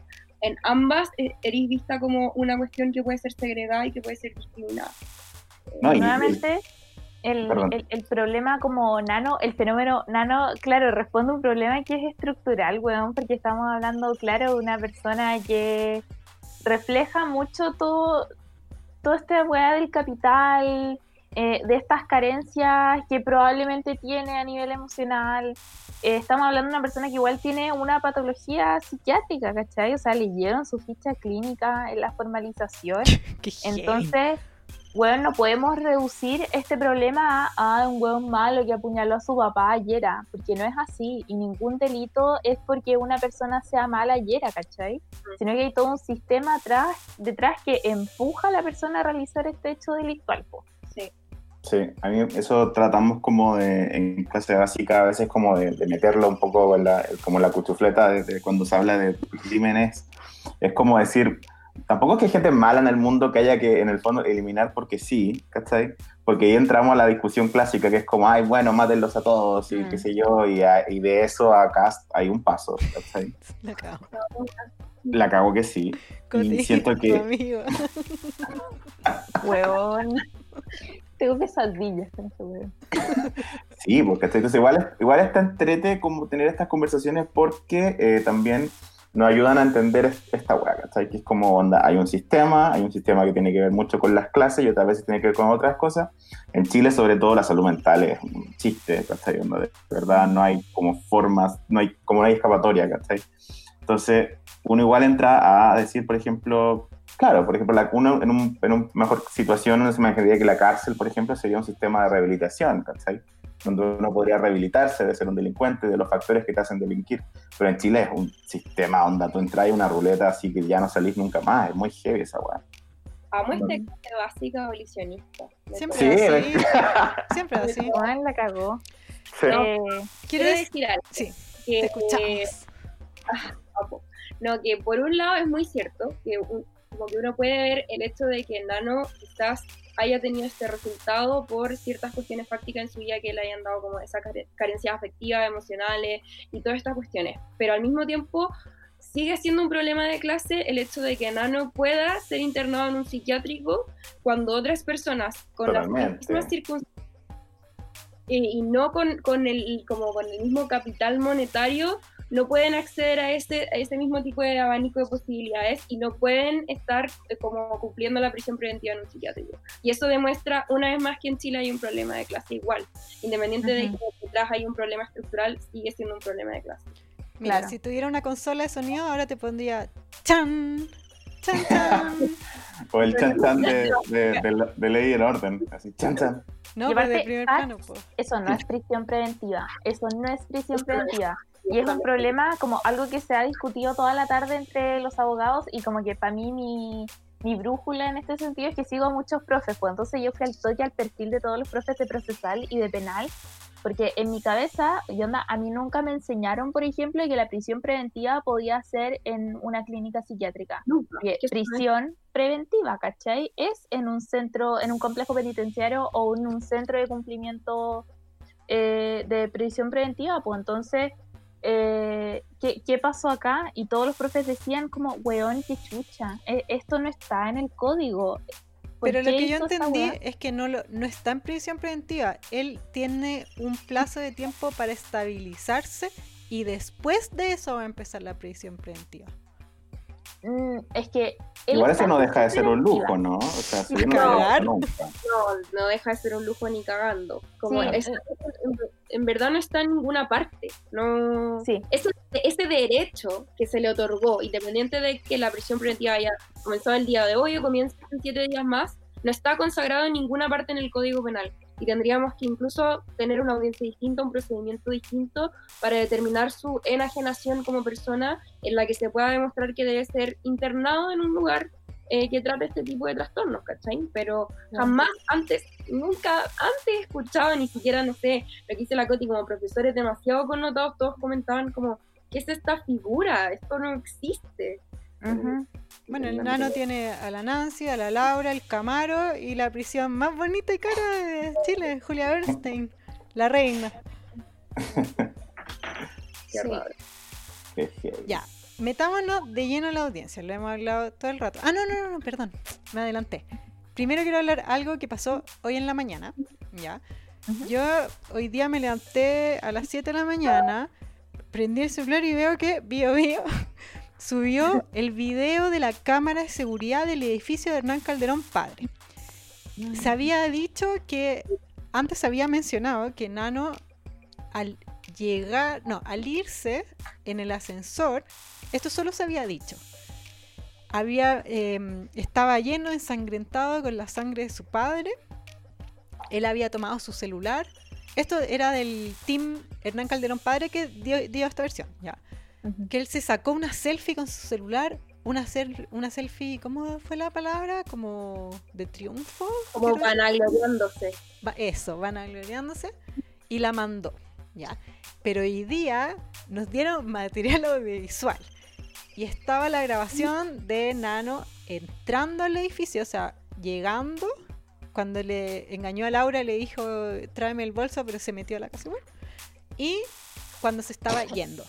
Y más encima fue con comentarios del director porque está, al parecer lo que se entendió es que, que él fue a revisar las cámaras de seguridad del edificio, entonces ella hace un comentario.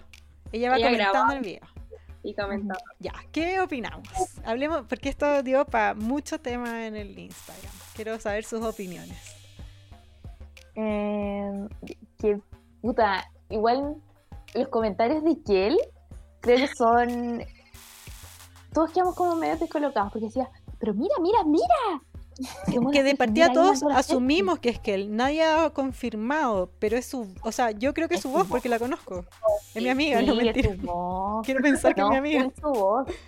Pero sí, es muy extraña la actitud de Nano. Nuevamente, no, nunca la había visto caminar, pero siento que camina extraño y se nota que está muy tenso.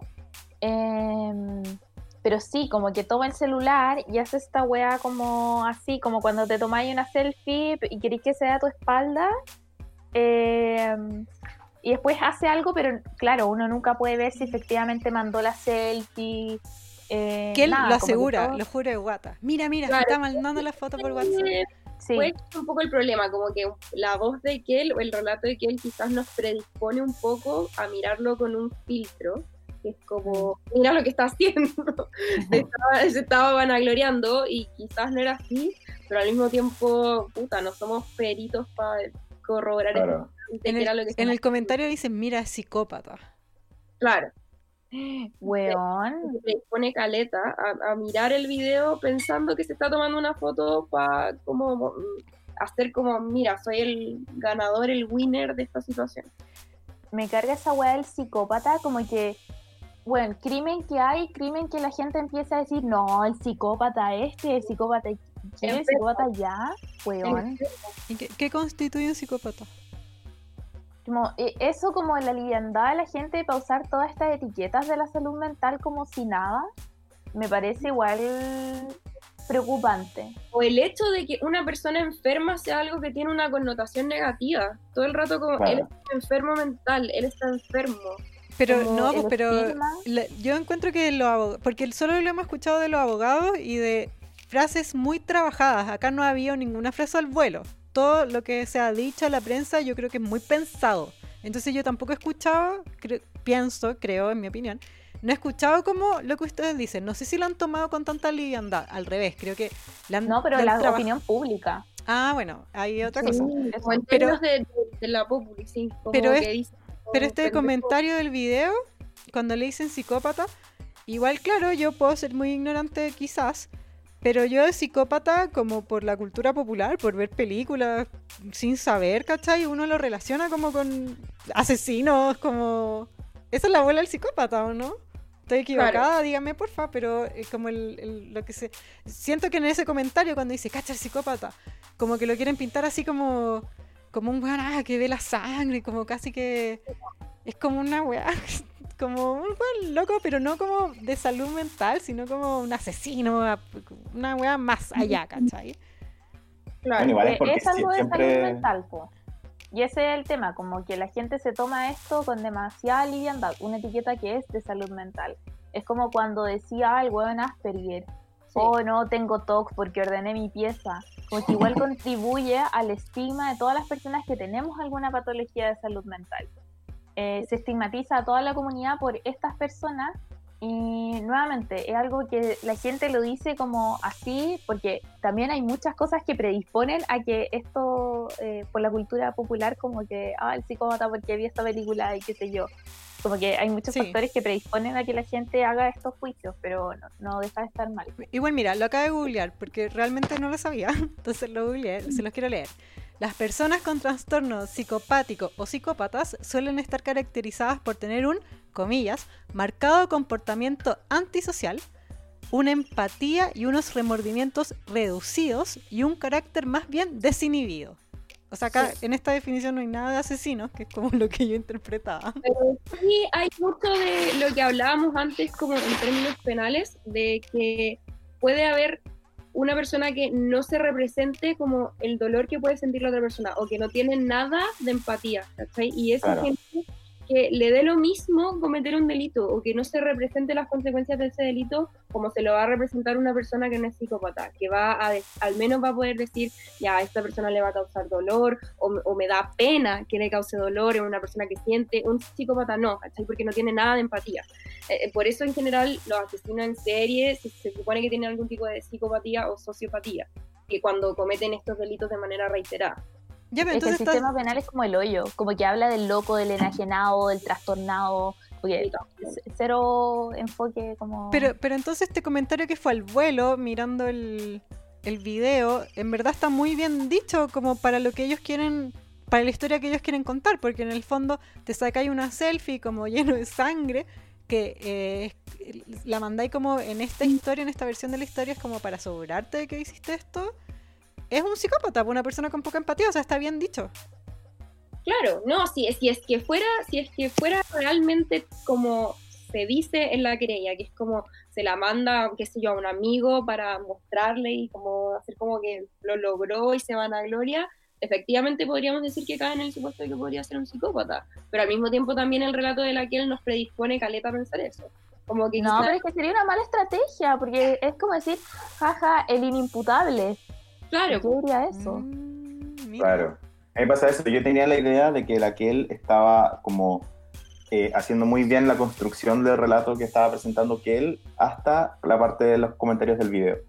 Pero también ya sé que quizá estoy dándole quizá más crédito como de calculadora de que probablemente es, porque si yo fuera mi hermano el que estoy viendo ahí, probablemente actuaría mucho más visceralmente que pensando como, ay, como a ver qué digo. Quizá- que uno puede pensar como que él es abogada, pero al mismo tiempo en este caso probablemente hay muchas cosas que le salen de la guata y de la rabia.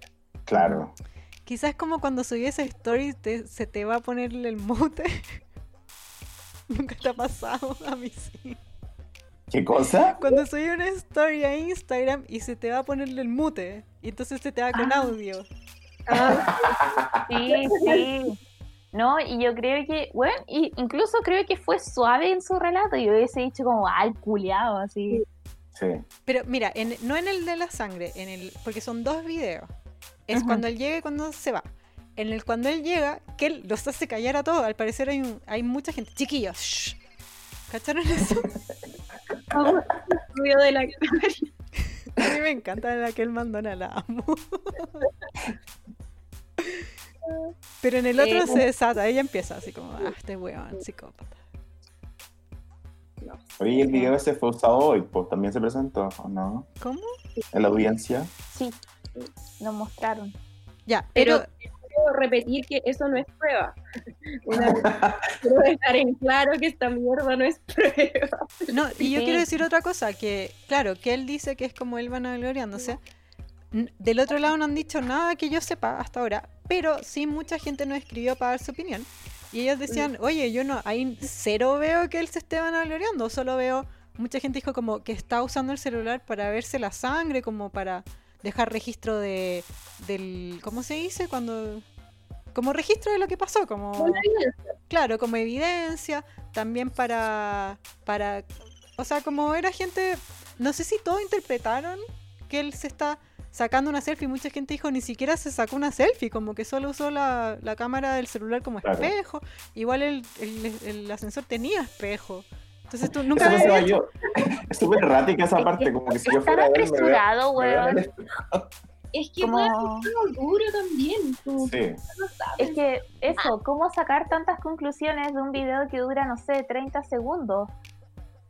Es demasiado, demasiado apresurado. Uf, como, que yo lo creo que eso le falta a la gente. 100 veces, po. la gente lo vio 100 veces.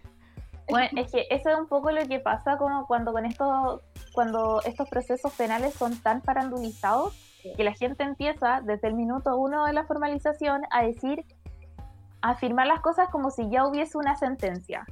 ¿Cachai? con Martín Pradena era como, se fue preso el concha tu madre y es como, weón, es la medida cautelar. Sí, como acabamos de empezar recién. Quizás Ya, van a pero salir muchas weas peores después. para ese caso yo no andaba hablando así, como siento que esto es serio todo lo que queráis, pero el otro caso yo le tenía respeto, esta weá igual me da un No, poco de risa, pero- quiero decir, perdón, yo sé que no está bien.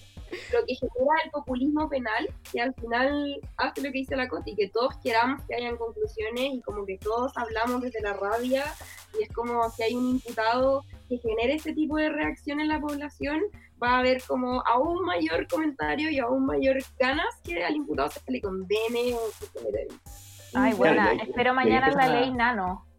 Eso te iba a decir, ahí empiezan a suceder las cosas como los juicios mediáticos, porque hasta cuando empieza a usarse toda esta reacción en, en- más encima en el juicio, y ya se empieza a mezclar todo. Chiquillos, Eso lo encuentro este, muy interesante. este podcast va a estar en el juicio, se los filmo. Bueno, la como declaración. Claro. Ya, entremos al tiro ya. Hoy día fue la audiencia. Fue todo el mundo conectado, como dijo eh, Turban Girl, esta cuestión tuvo un rating, el Poder Judicial no podía creer, estaba a punto de tirar comerciales, todos vueltos locos.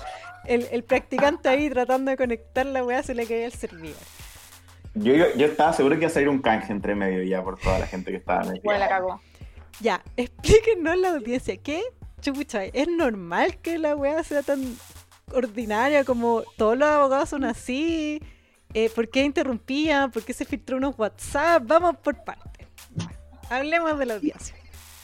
Dale, Coti, porque Mira, tú eres más sintético e inteligente para explicar estas cosas. bueno, tengo una teoría. Sí hubo un canje.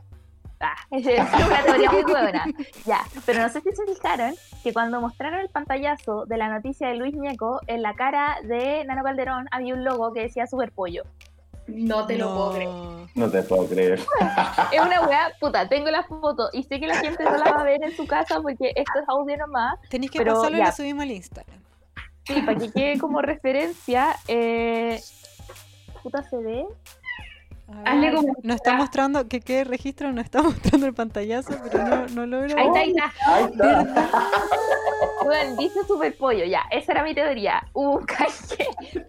Em, aquí vamos ahora con la audiencia. Audiencia, audiencia. Sí, bueno, esta nuevamente era una audiencia de formalización en donde el Ministerio Público le tenía que comunicar a Nano frente a la jueza de garantía que lo están investigando y además se podían solicitar cautelares. Sí, ¿cierto? ¿dónde estaba Nano? Porque estaba como quieto, porque lo fueron a buscar, ¿verdad? Yo sé porque Sí. Chilevisión grabó desde abajo de la reja. Él tenía una orden de detención en su contra, por eso lo fueron a buscar a la clínica y lo llevaron al centro de justicia. O sea que estaba ahí donde las papas queman. Eso era lo más brígido, que todos los de la audiencia estaban en sus casas y Nano estaba ahí, en el centro de justicia. Yo pensaba, ¿cómo este weón no tiene ganas de mear en todo este rato? Y estaría hecha No, es que también estaba en clona, yo creo. Sí, sí. Sí, totalmente. Sí, estaba como medio selga. Sí. Pero el nano, eh, él dijo, como que en algún momento llamó y dijo, ya, estoy acá, les doy mi dirección para que me vengan a buscar, porque estaba prófugo hasta hoy- hoy. O Es hasta hubo ayer. una reunión entre el OS9 y el abogado de Nano, pues yo creo que ahí se acordó que hoy día en la mañana, porque claro, o sea, llevárselo detenido ayer en la tarde o en la noche significaba que tenía que pasar la noche en un calabozo porque los controles de detención y todo eso se hacen en la mañana o a las 4 de la tarde, po. Entonces, lo más conveniente era que lo fueran a buscar en la mañana para pasar al tiro a la formalización. Entonces, sí, po. Igual un trato muy especial, muy privilegiado. Sí, totalmente. Eso está fuera de discusión. Sí. No, y lo otro que conversábamos con la Coti es que salió en la audiencia que él se había entregado cuando en realidad evidentemente estaba prófugo. Como Mm. jamás se entregó él así como, ay, aquí vengo yo. El entregarme". prófugo más penca de Chile, sí. Ah, yo quiero comentarle una teoría que me llegó, que ustedes me la van a poder explicar porque se basa en cómo funciona la justicia. ¿Vieron que hubo mucho, se habló mucho de la jueza? Ajá. A mí me dijeron, por favor, explíquenme si es así, que los jueces, ¿ya? Tienen turnos, ¿ya? Ajá. Entonces, se dice que Nano escogió el momento para entregarse porque correspondía al turno de esta jueza en específico, porque al parecer cada juez tiene como em, una, una forma de ser o como un... Se sabe cómo actúa frente a ciertas circunstancias, como una estrategia. Entonces Nano dijo, ah, mira, la que me conviene a mí es esta jueza, entonces yo me voy a entregar en el momento que ella esté de turno. ¿Eso es así? ¿Puede ser? Ya, yo creo que ni cagando fue así por, bueno, mi medio de prueba es el accidente que tuvo el abogado defensor cuando se dieron sus conversaciones de WhatsApp y en una de ellas decía, weón, tuviste perro, tuviste cueva, te tocó la mejor fuerza que te podía tocar. Ya, entonces de ahí podemos desprender que esta weá no fue premeditada. O, Entonces- o también quizás fue a propósito del mensaje. Es que sí, no sabemos si los mensajes estaban maquineados, pero lo que conversábamos también con la Coti es que yo creo que los mensajes no estaban maquineados, sino que eran espontáneos, porque se dejaba entrever la conversación que tenía el abogado defensor con la abogada de Rebeca, que es Se supone que no se conocían, que no hablaban. Como habían dicho que no se conocían, que no estaban interconectados y ahí se dejaba entrever que en el fondo estaban en conversaciones directas. ¿Eso lo Así que- dijeron? Ella lo dijo en la tele en la mañana, eh, que no, no estaban conectados y la wea, porque claro, yo creo que todo el mundo barajaba esta posibilidad de que la querella de Rebeca hubiese sido una estrategia procesal, entonces ya, no nos conocemos. Y después el weón comparte pantalla y se ve que están hablando. Pero eso no se puede hacer. O sea, digo, como representa como una especie de, de conflicto como el que, el que se conozcan esos, por ejemplo, que el abogado sea como conocido de la abogada de la otra querella. Es como que distinguir entre la teoría y la práctica, porque en general todos los abogados se conocen muchas veces. Eso quería decir. Ah, bueno, se llegan a acuerdos y todo, pero claramente en este caso era muy mal visto que estuvieran en conversaciones y que estuvieran puestos de acuerdo. Entonces no creo que haya sido a propósito que haya compartido su pantalla y que haya sido como con querer que se haya mostrado él es la mejor cosa que te podría tocar, sino que yo creo que fue un cagazo. y, Claro. y en ese sentido eso podría llevarnos a concluir que efectivamente no había manera de eh, premeditar, querer que te tocaran el turno de esa jueza. ¿cachai? Sí. Pero eh, no es la otra abogada la que le hice eso. Yo lo que entendí era como este weón en un caso igual mediático y todo, como le pidió consejos a sus amigos abogados, como a sus colegas. Los buenos le hablaban por WhatsApp su opinión y de repente se ven y entonces le dice, perro, se está viendo todo. No, no, no es la abogada, la se llama Catalina, no me acuerdo cómo se llama, la abogada de Rebeca, pero no es la, no es la abogada la que le dice eso, pero sí se ve que tiene una conversación de WhatsApp con ella. Sí, Cata Ella- Tuane. Ella, eh, ella, ella también le dice... Que lo que se ve es que le dice, deja de compartir y eso es lo que se ve. Ah, Tiene huevonao. buenos contactos, así que hablaban de antes. Sí. Claro. Mm, ¿Y eso podría perjudicar la defensa de Nano? Eh, yo creo que para la opinión pública en realidad y se crea esta imagen de que puta, justo presentaron la querella en contra de Hernán Papá ahora, entonces se va a crear toda esta como esta red de, oh, quizás una estrategia procesal para poder estar tramitando las dos cosas y cagarse a Hernán Papá, filo, como que todo esto es tan salpate. Que absolutamente lo que Claro. yo creo. Yo que no cacho Sí. nada, estoy súper convencida de eso. Y ahora sí volvemos a que Cata Tuan estuvo en calle 7. Es que, es que yo era como que yo solo veía Jingo, no veía Calle 7, entonces no cachaba. Yo tampoco. Pero Yo, yo La veía calle Antonella- 7 cuando iba a ver a mi abuela, porque mi abuela veía el 7. la, la Maite. mm, Ay, que también es abogada de calle 7 también. ¿Lorsini? Sí. Ella era de calle 7, ¿no? Y es abogado. Mira, calle La 7, eh, cuna de abogado, importante. Oh, calle siete. Sí, pues se Claro. ganaron una beca, no sé si recuerdan que así partió el programa. Bueno, sí, pero la cagó que el mundo es tan chico y todo es tan farandulero en este caso. Todo, Heavy. Oye, quiero decir, bueno, de partida, qué weá que se le, que se le compartiera la pantalla. Eso yo creo que es lo que más le gustó a toda la gente que no entendía nada, pero vio el- la audiencia. Fue muy chistoso, se sacaron pantallazos, todos comentaban. La Camila Gutiérrez, joven y alocada, subió em, a sus stories porque se podía ver que el abogado estaba en un grupo que se llamaba Los Comeluc y puntitos, como que ella preguntaba en sus stories, como, ¿qué, ¿los come qué? ¿Qué es este grupo? Entonces la, la gente, quiero leerlo porque le responde, como que respondía al misterio en sus stories y dicen, es, la teoría es que es Los Comeluche, porque así se le dice a la gente de Dancut Chiloé. Porque al parecer el abogado es Dancut, ya. Dice, en Chiloé hay dos comunas como que se tienen mala. Los castreños y los comejivia. Ah, no, los castreños que son los comejivia, perdón. Y los ancuditanos que son los comeluche. Y los isleños, eh, lo que le dicen a la Camila, los isleños somos conocidos como los comepapa. Este bueno. Oh. Bueno, ahora mi grupo de amigos se llama Los Comeluc.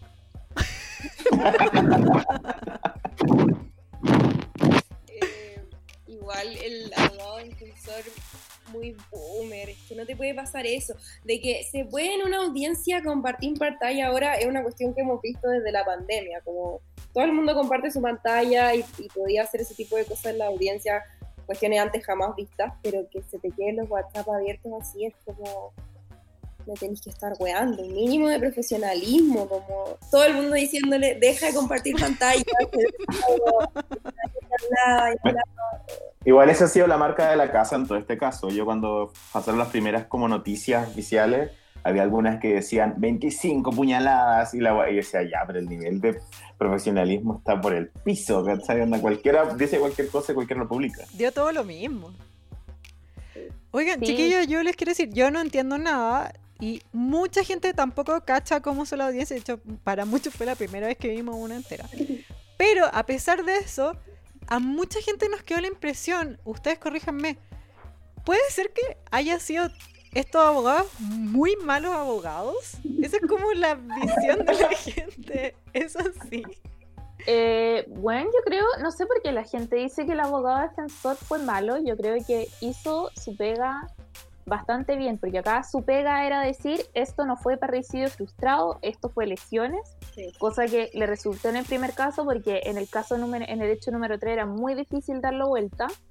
Eh, y que no quedara en cana, wea que logró porque ahora está en la clínica psiquiátrica. Entonces, Claro. él, él encuentro que armó una defensa muy, muy decente. Ahora, el trabajo del fiscal claramente fue deficiente, pero no entendía muy bien las críticas del defensor. Onda, ¿Qué esperaban? Si no es, no es tampoco el juicio. Pero el defensor, hasta sus propios amigos en WhatsApp le decían, oye, perro, para interrumpir a la jueza, por ejemplo. Ah, es que eso igual es común.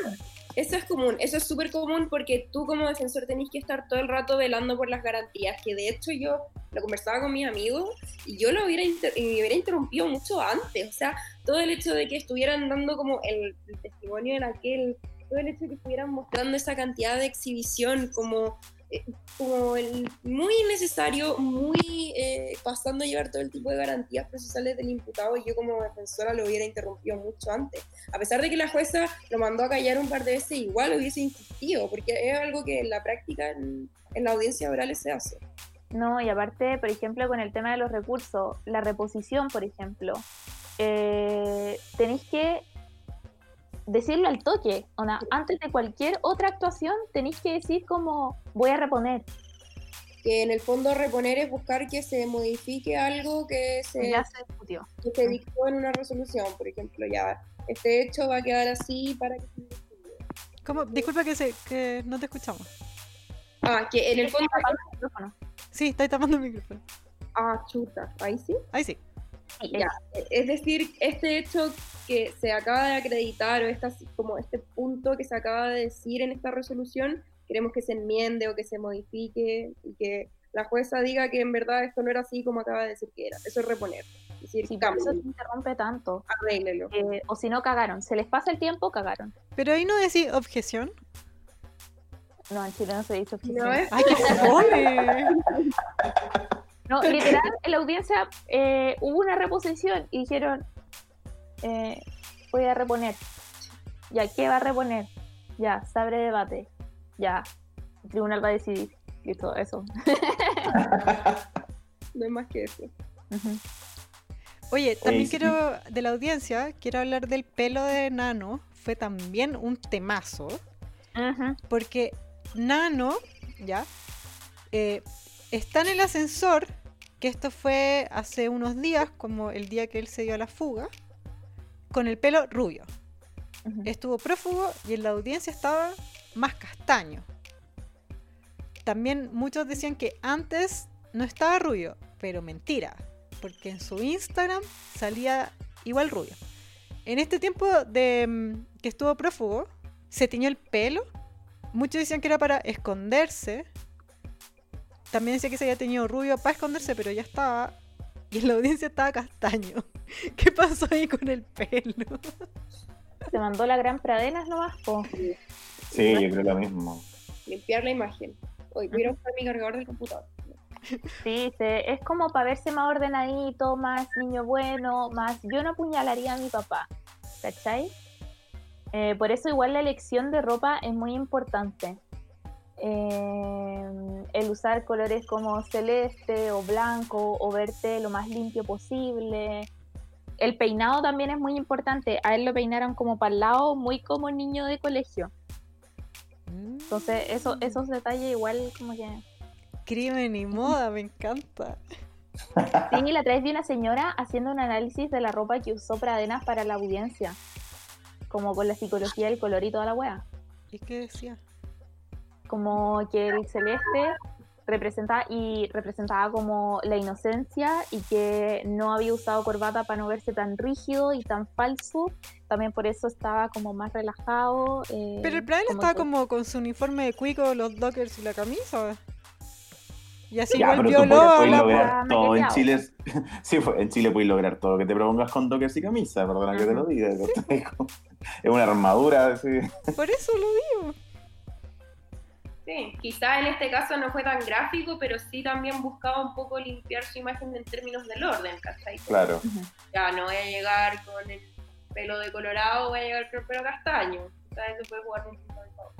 Ujú. Un punto a mi favor, si él sabía que, como que no es que se haya podido declarar que no se iba a investigar ningún delito, pero lo que decía la Coti, como sí, quizás se pudo, como una, una buena defensa. Se demostró que en el punto uno no, era- no había parecido frustrado, sino que lesiones solo fue por el punto 3 y aparte la prisión preventiva terminó siendo básicamente un arresto domiciliario en un hotel. Ya, o sea, Nano ganó, me están diciendo. Eh, nadie ganó. no, pero ganó lo mejor que podía ganar Mm. Dentro de una audiencia de formalización que recordemos una vez más es simplemente lo que da inicio al juicio. O sea, todavía nos queda el tiempo de Claro. investigación, después donde se van a rendir las pruebas y un juicio oral, que ahí va a ser heavy. ¿Y eso lo vamos a poder ver? Eh, No se sabe. No creo. Pero eso no es público, porque yo vi que en este juicio, esta audiencia, perdón, partía la defensa diciendo queremos pedir por favor que no, esto no sea público porque lo están dando los matinal y la jueza le dijo tapón y todos nosotros ¡eh! Entonces, ¿cómo se ve eso? Por- si por ejemplo, si yo voy y hago un crimen y acuchillo a alguien, esto lo van a poder ver todos por poder judicial, eso es lo que no me queda claro, o es porque es un caso de interés público, ¿cómo funciona? Eh, es que el principio, uno de los principios del proceso penal es la publicidad, eh, que, que sean públicos. Ahora, esta decisión de si está en la página de inicio del Poder Judicial, claro que responde a qué tan mediático es el caso. Yo creo que sí pueden solicitar que sea secreto porque en la audiencia de preparación de juicio oral y después en el- eh, la audiencia de juicio oral sí se van a exhibir cuestiones que pueden ser mucho más sensibles y para proteger eh, la dignidad y la honra de las víctimas y de todos los involucrados en realidad, se podría no transmitir. en general las audiencias de formalización, como son una comunicación al imputado de los delitos que se le van a imputar, son públicas, como por términos de seguridad jurídica, de que quede un registro y que cualquier persona pueda acceder a ver qué es lo que se le está imputando y por qué se va a investigar. Ahora, ¿por qué lo estamos viendo en la página de inicio del Poder Judicial? Independiente de que puede que siempre sean grabadas, porque estamos en el medio de una pandemia, como probablemente si antes la audiencia de formalización hubiese sido pública, pero en los tribunales nadie hubiera ido a verla en la forma en la como se está viendo hoy día con el rating que tiene hoy día. Ah, no. Estábamos esperando, pero no, no hubiésemos tenido el insight como hoy día de que estábamos todos conectados viéndola. Claro. También es parte de, de la época que estamos viviendo. ¿no? Yo quiero agradecer Sí, a Nano Calderón porque me ha dado todas las distracciones que necesito en esta pandemia. La cagó, la cagó. Sí, ya no sabía que qué otra forma de seguir hablando de las Kardashians y como que los Calderón ahí vieron como un boost creativo muy heavy. Ah, de algo que sirva a los cuicos. pues. Bueno, Chicas, ¿tienen algún comentario quizás, alguna perspectiva que nosotros no, no se nos haya ocurrido, algo que quieran comentar sobre la audiencia, ustedes que cachan, que son también, además de, de estudiantes de derecho, también son fans de la farándula? ¿Quieren compartir?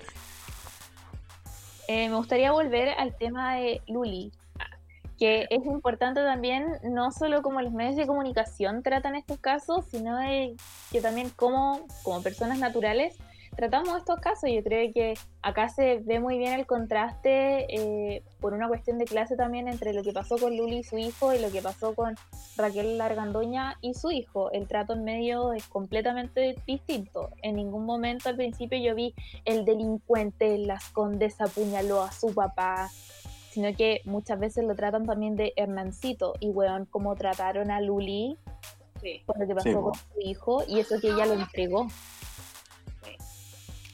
Y igual es, bueno, porque nadie se atrevería en el fondo a llamar delincuente a un hijo de Raquel Candoña en la tele. Es como... Sí, Raquel Argando. Yo sé, mira, no voy a dar nombres, tampoco voy a acusar mis fuentes, pero yo sé que mucho, mucha gente que se dedica a las farándulas, gente de verdad que se dedica, le tiene miedo a la Raquel. Sí, igual conozco gente que trabaja de esto y le teme a la vieja. Sí. Onda, Me tinca que es mechita corta igual, po. No, y no me porque también me imagino que tiene mucho poder en los medios, po. Ujú. Sí, po. mucha manipulación. Yo estoy grabando este podcast, pero yo no ni cagando me voy a ir en contra de la Raquel. Tengo, ahora tengo lazos con el 13, chiquillas, sorry. No, ahora sí. Nos encanta Raquel. uh. Team Nano. Qué gran momento para revivir las argandoñas, weón. Oh. Siempre sí. lo dije. Fue culpa de todo Chile y a mí me encantaba. Oye, para, para cerrar, eh, chiquillas, ¿tienen algún tema que quisieran como promocionar o alguna iniciativa de ustedes que les gustaría promocionar en el podcast como para que sea conocida por las básicas? Tengo algo que promocionar. No, que las cárceles no deberían existir. Sí, ¡Ah, me encanta! Usó, usó su, su tiempo de básica para su derecho básica para hablar de ella misma. Abol- Abolicionismo. Sí. Sí. Y no, muy, muy de acuerdo con lo que dijo la Coti de que siempre hay que cuestionarnos cómo eh, se forma la narrativa en estos casos, porque al igual como lo mencionábamos antes, hay un problema estructural y de clase, y aquí se notó demasiado, independiente de que también Nano sea una persona que tiene derechos y goza de derechos como cualquier otra y como cualquier imputado, se notó el trato distinto y es una cuestión que demuestra al final y plasma cómo nuestro país está dividido en dos. Y eso es Ujú. que nada, cuestionarnos eso también.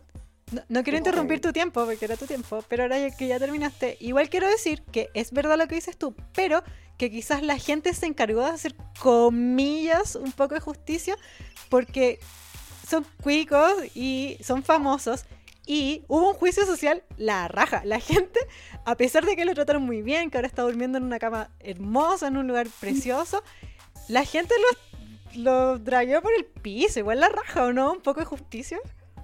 Sí, o sea, al menos algo de presión social hubo, cosa que antes en Chile como que no pasaba tanto con los. Como que hoy en día está mucho más en boga decir cuicos culiados que rabia, pero aún así más como desde el punto de vista del sistema judicial y de el trato que recibió, da rabia. Sí, y aparte, ¿qué tan bueno. efectiva es esa justicia social, la verdad? ¿Se olvidarán dos semanas? ¿Se olvidarán un año? Coti, yo nunca me voy a Eh, olvidar de esto. Sí, es que a uno le interesa esta weá, ¿cachai? Pero en verdad al mundo, como al resto de las personas que no están involucradas tanto en farándula, que no están, como que no les interesa. Yo creo que va a pasar una semana y hacer como, ah, ya filo. Sí. Mira, Sí, yo tengo 50.000 amigas que sí les interesa que no se van a olvidar. Es que estamos en una burbuja de ecos, siento. Como que nos Sí, juntamos con gente que piensa igual que nosotros, po. Bueno, somos simpáticas. po. Es la única forma que tenemos gente famosos. Bueno, onda, siento que ya, 10 18 de agosto, el día en el que Hernán Calderón Jr. quedó en prisión preventiva. Wow. Qué heavy. Heavy. Oye, y Raquel Argandoña, según cuando empezamos a grabar este podcast, comunicó que va a dar su versión en una entrevista exclusiva con Bienvenidos. Así que eso queda. No quiero hacer otro especial de horas de esta familia, pero supongo que este caso sigue y, y ojalá que puedan volver y seguimos comentando. Pero Sí, chiquillas, fue un gusto tenerlas en el programa. Creo que han sido unas invitadas ejemplares, son muy inteligentes. Fue de verdad un placer hablar con ustedes. Y fue mucho más un placer quedarme callado en las cosas que no entendía, que es algo que no hago muy seguido. Chiquillas, muchas gracias por eh, acompañarnos y explicarnos a todas nosotros, todos que no cachamos nada. Me quedó mucho más claro el panorama a mí. Gracias a ustedes se basó muy bien y bueno, eh, me encanta este espacio porque siento que es una nueva forma de hacer farándula mucho más sana que antes. Neo farándula, Neo farándula, la acuñamos, es nuestro, no, no nos pueden copiar. A todos los otros podcasts que están escuchando, la nueva farándula desde aquí. Ya. po. Muchas gracias, Cotineja, muchas gracias, Turban Girl, gracias por todo.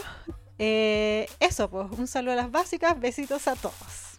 Todos. Sí, un besito a las básicas, las quiero mucho. Hasta luego.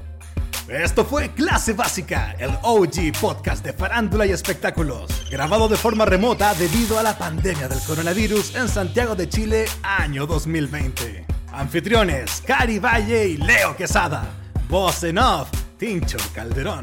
Las opiniones vertidas en este podcast son de exclusiva responsabilidad de quien las emite y no representan necesariamente el pensamiento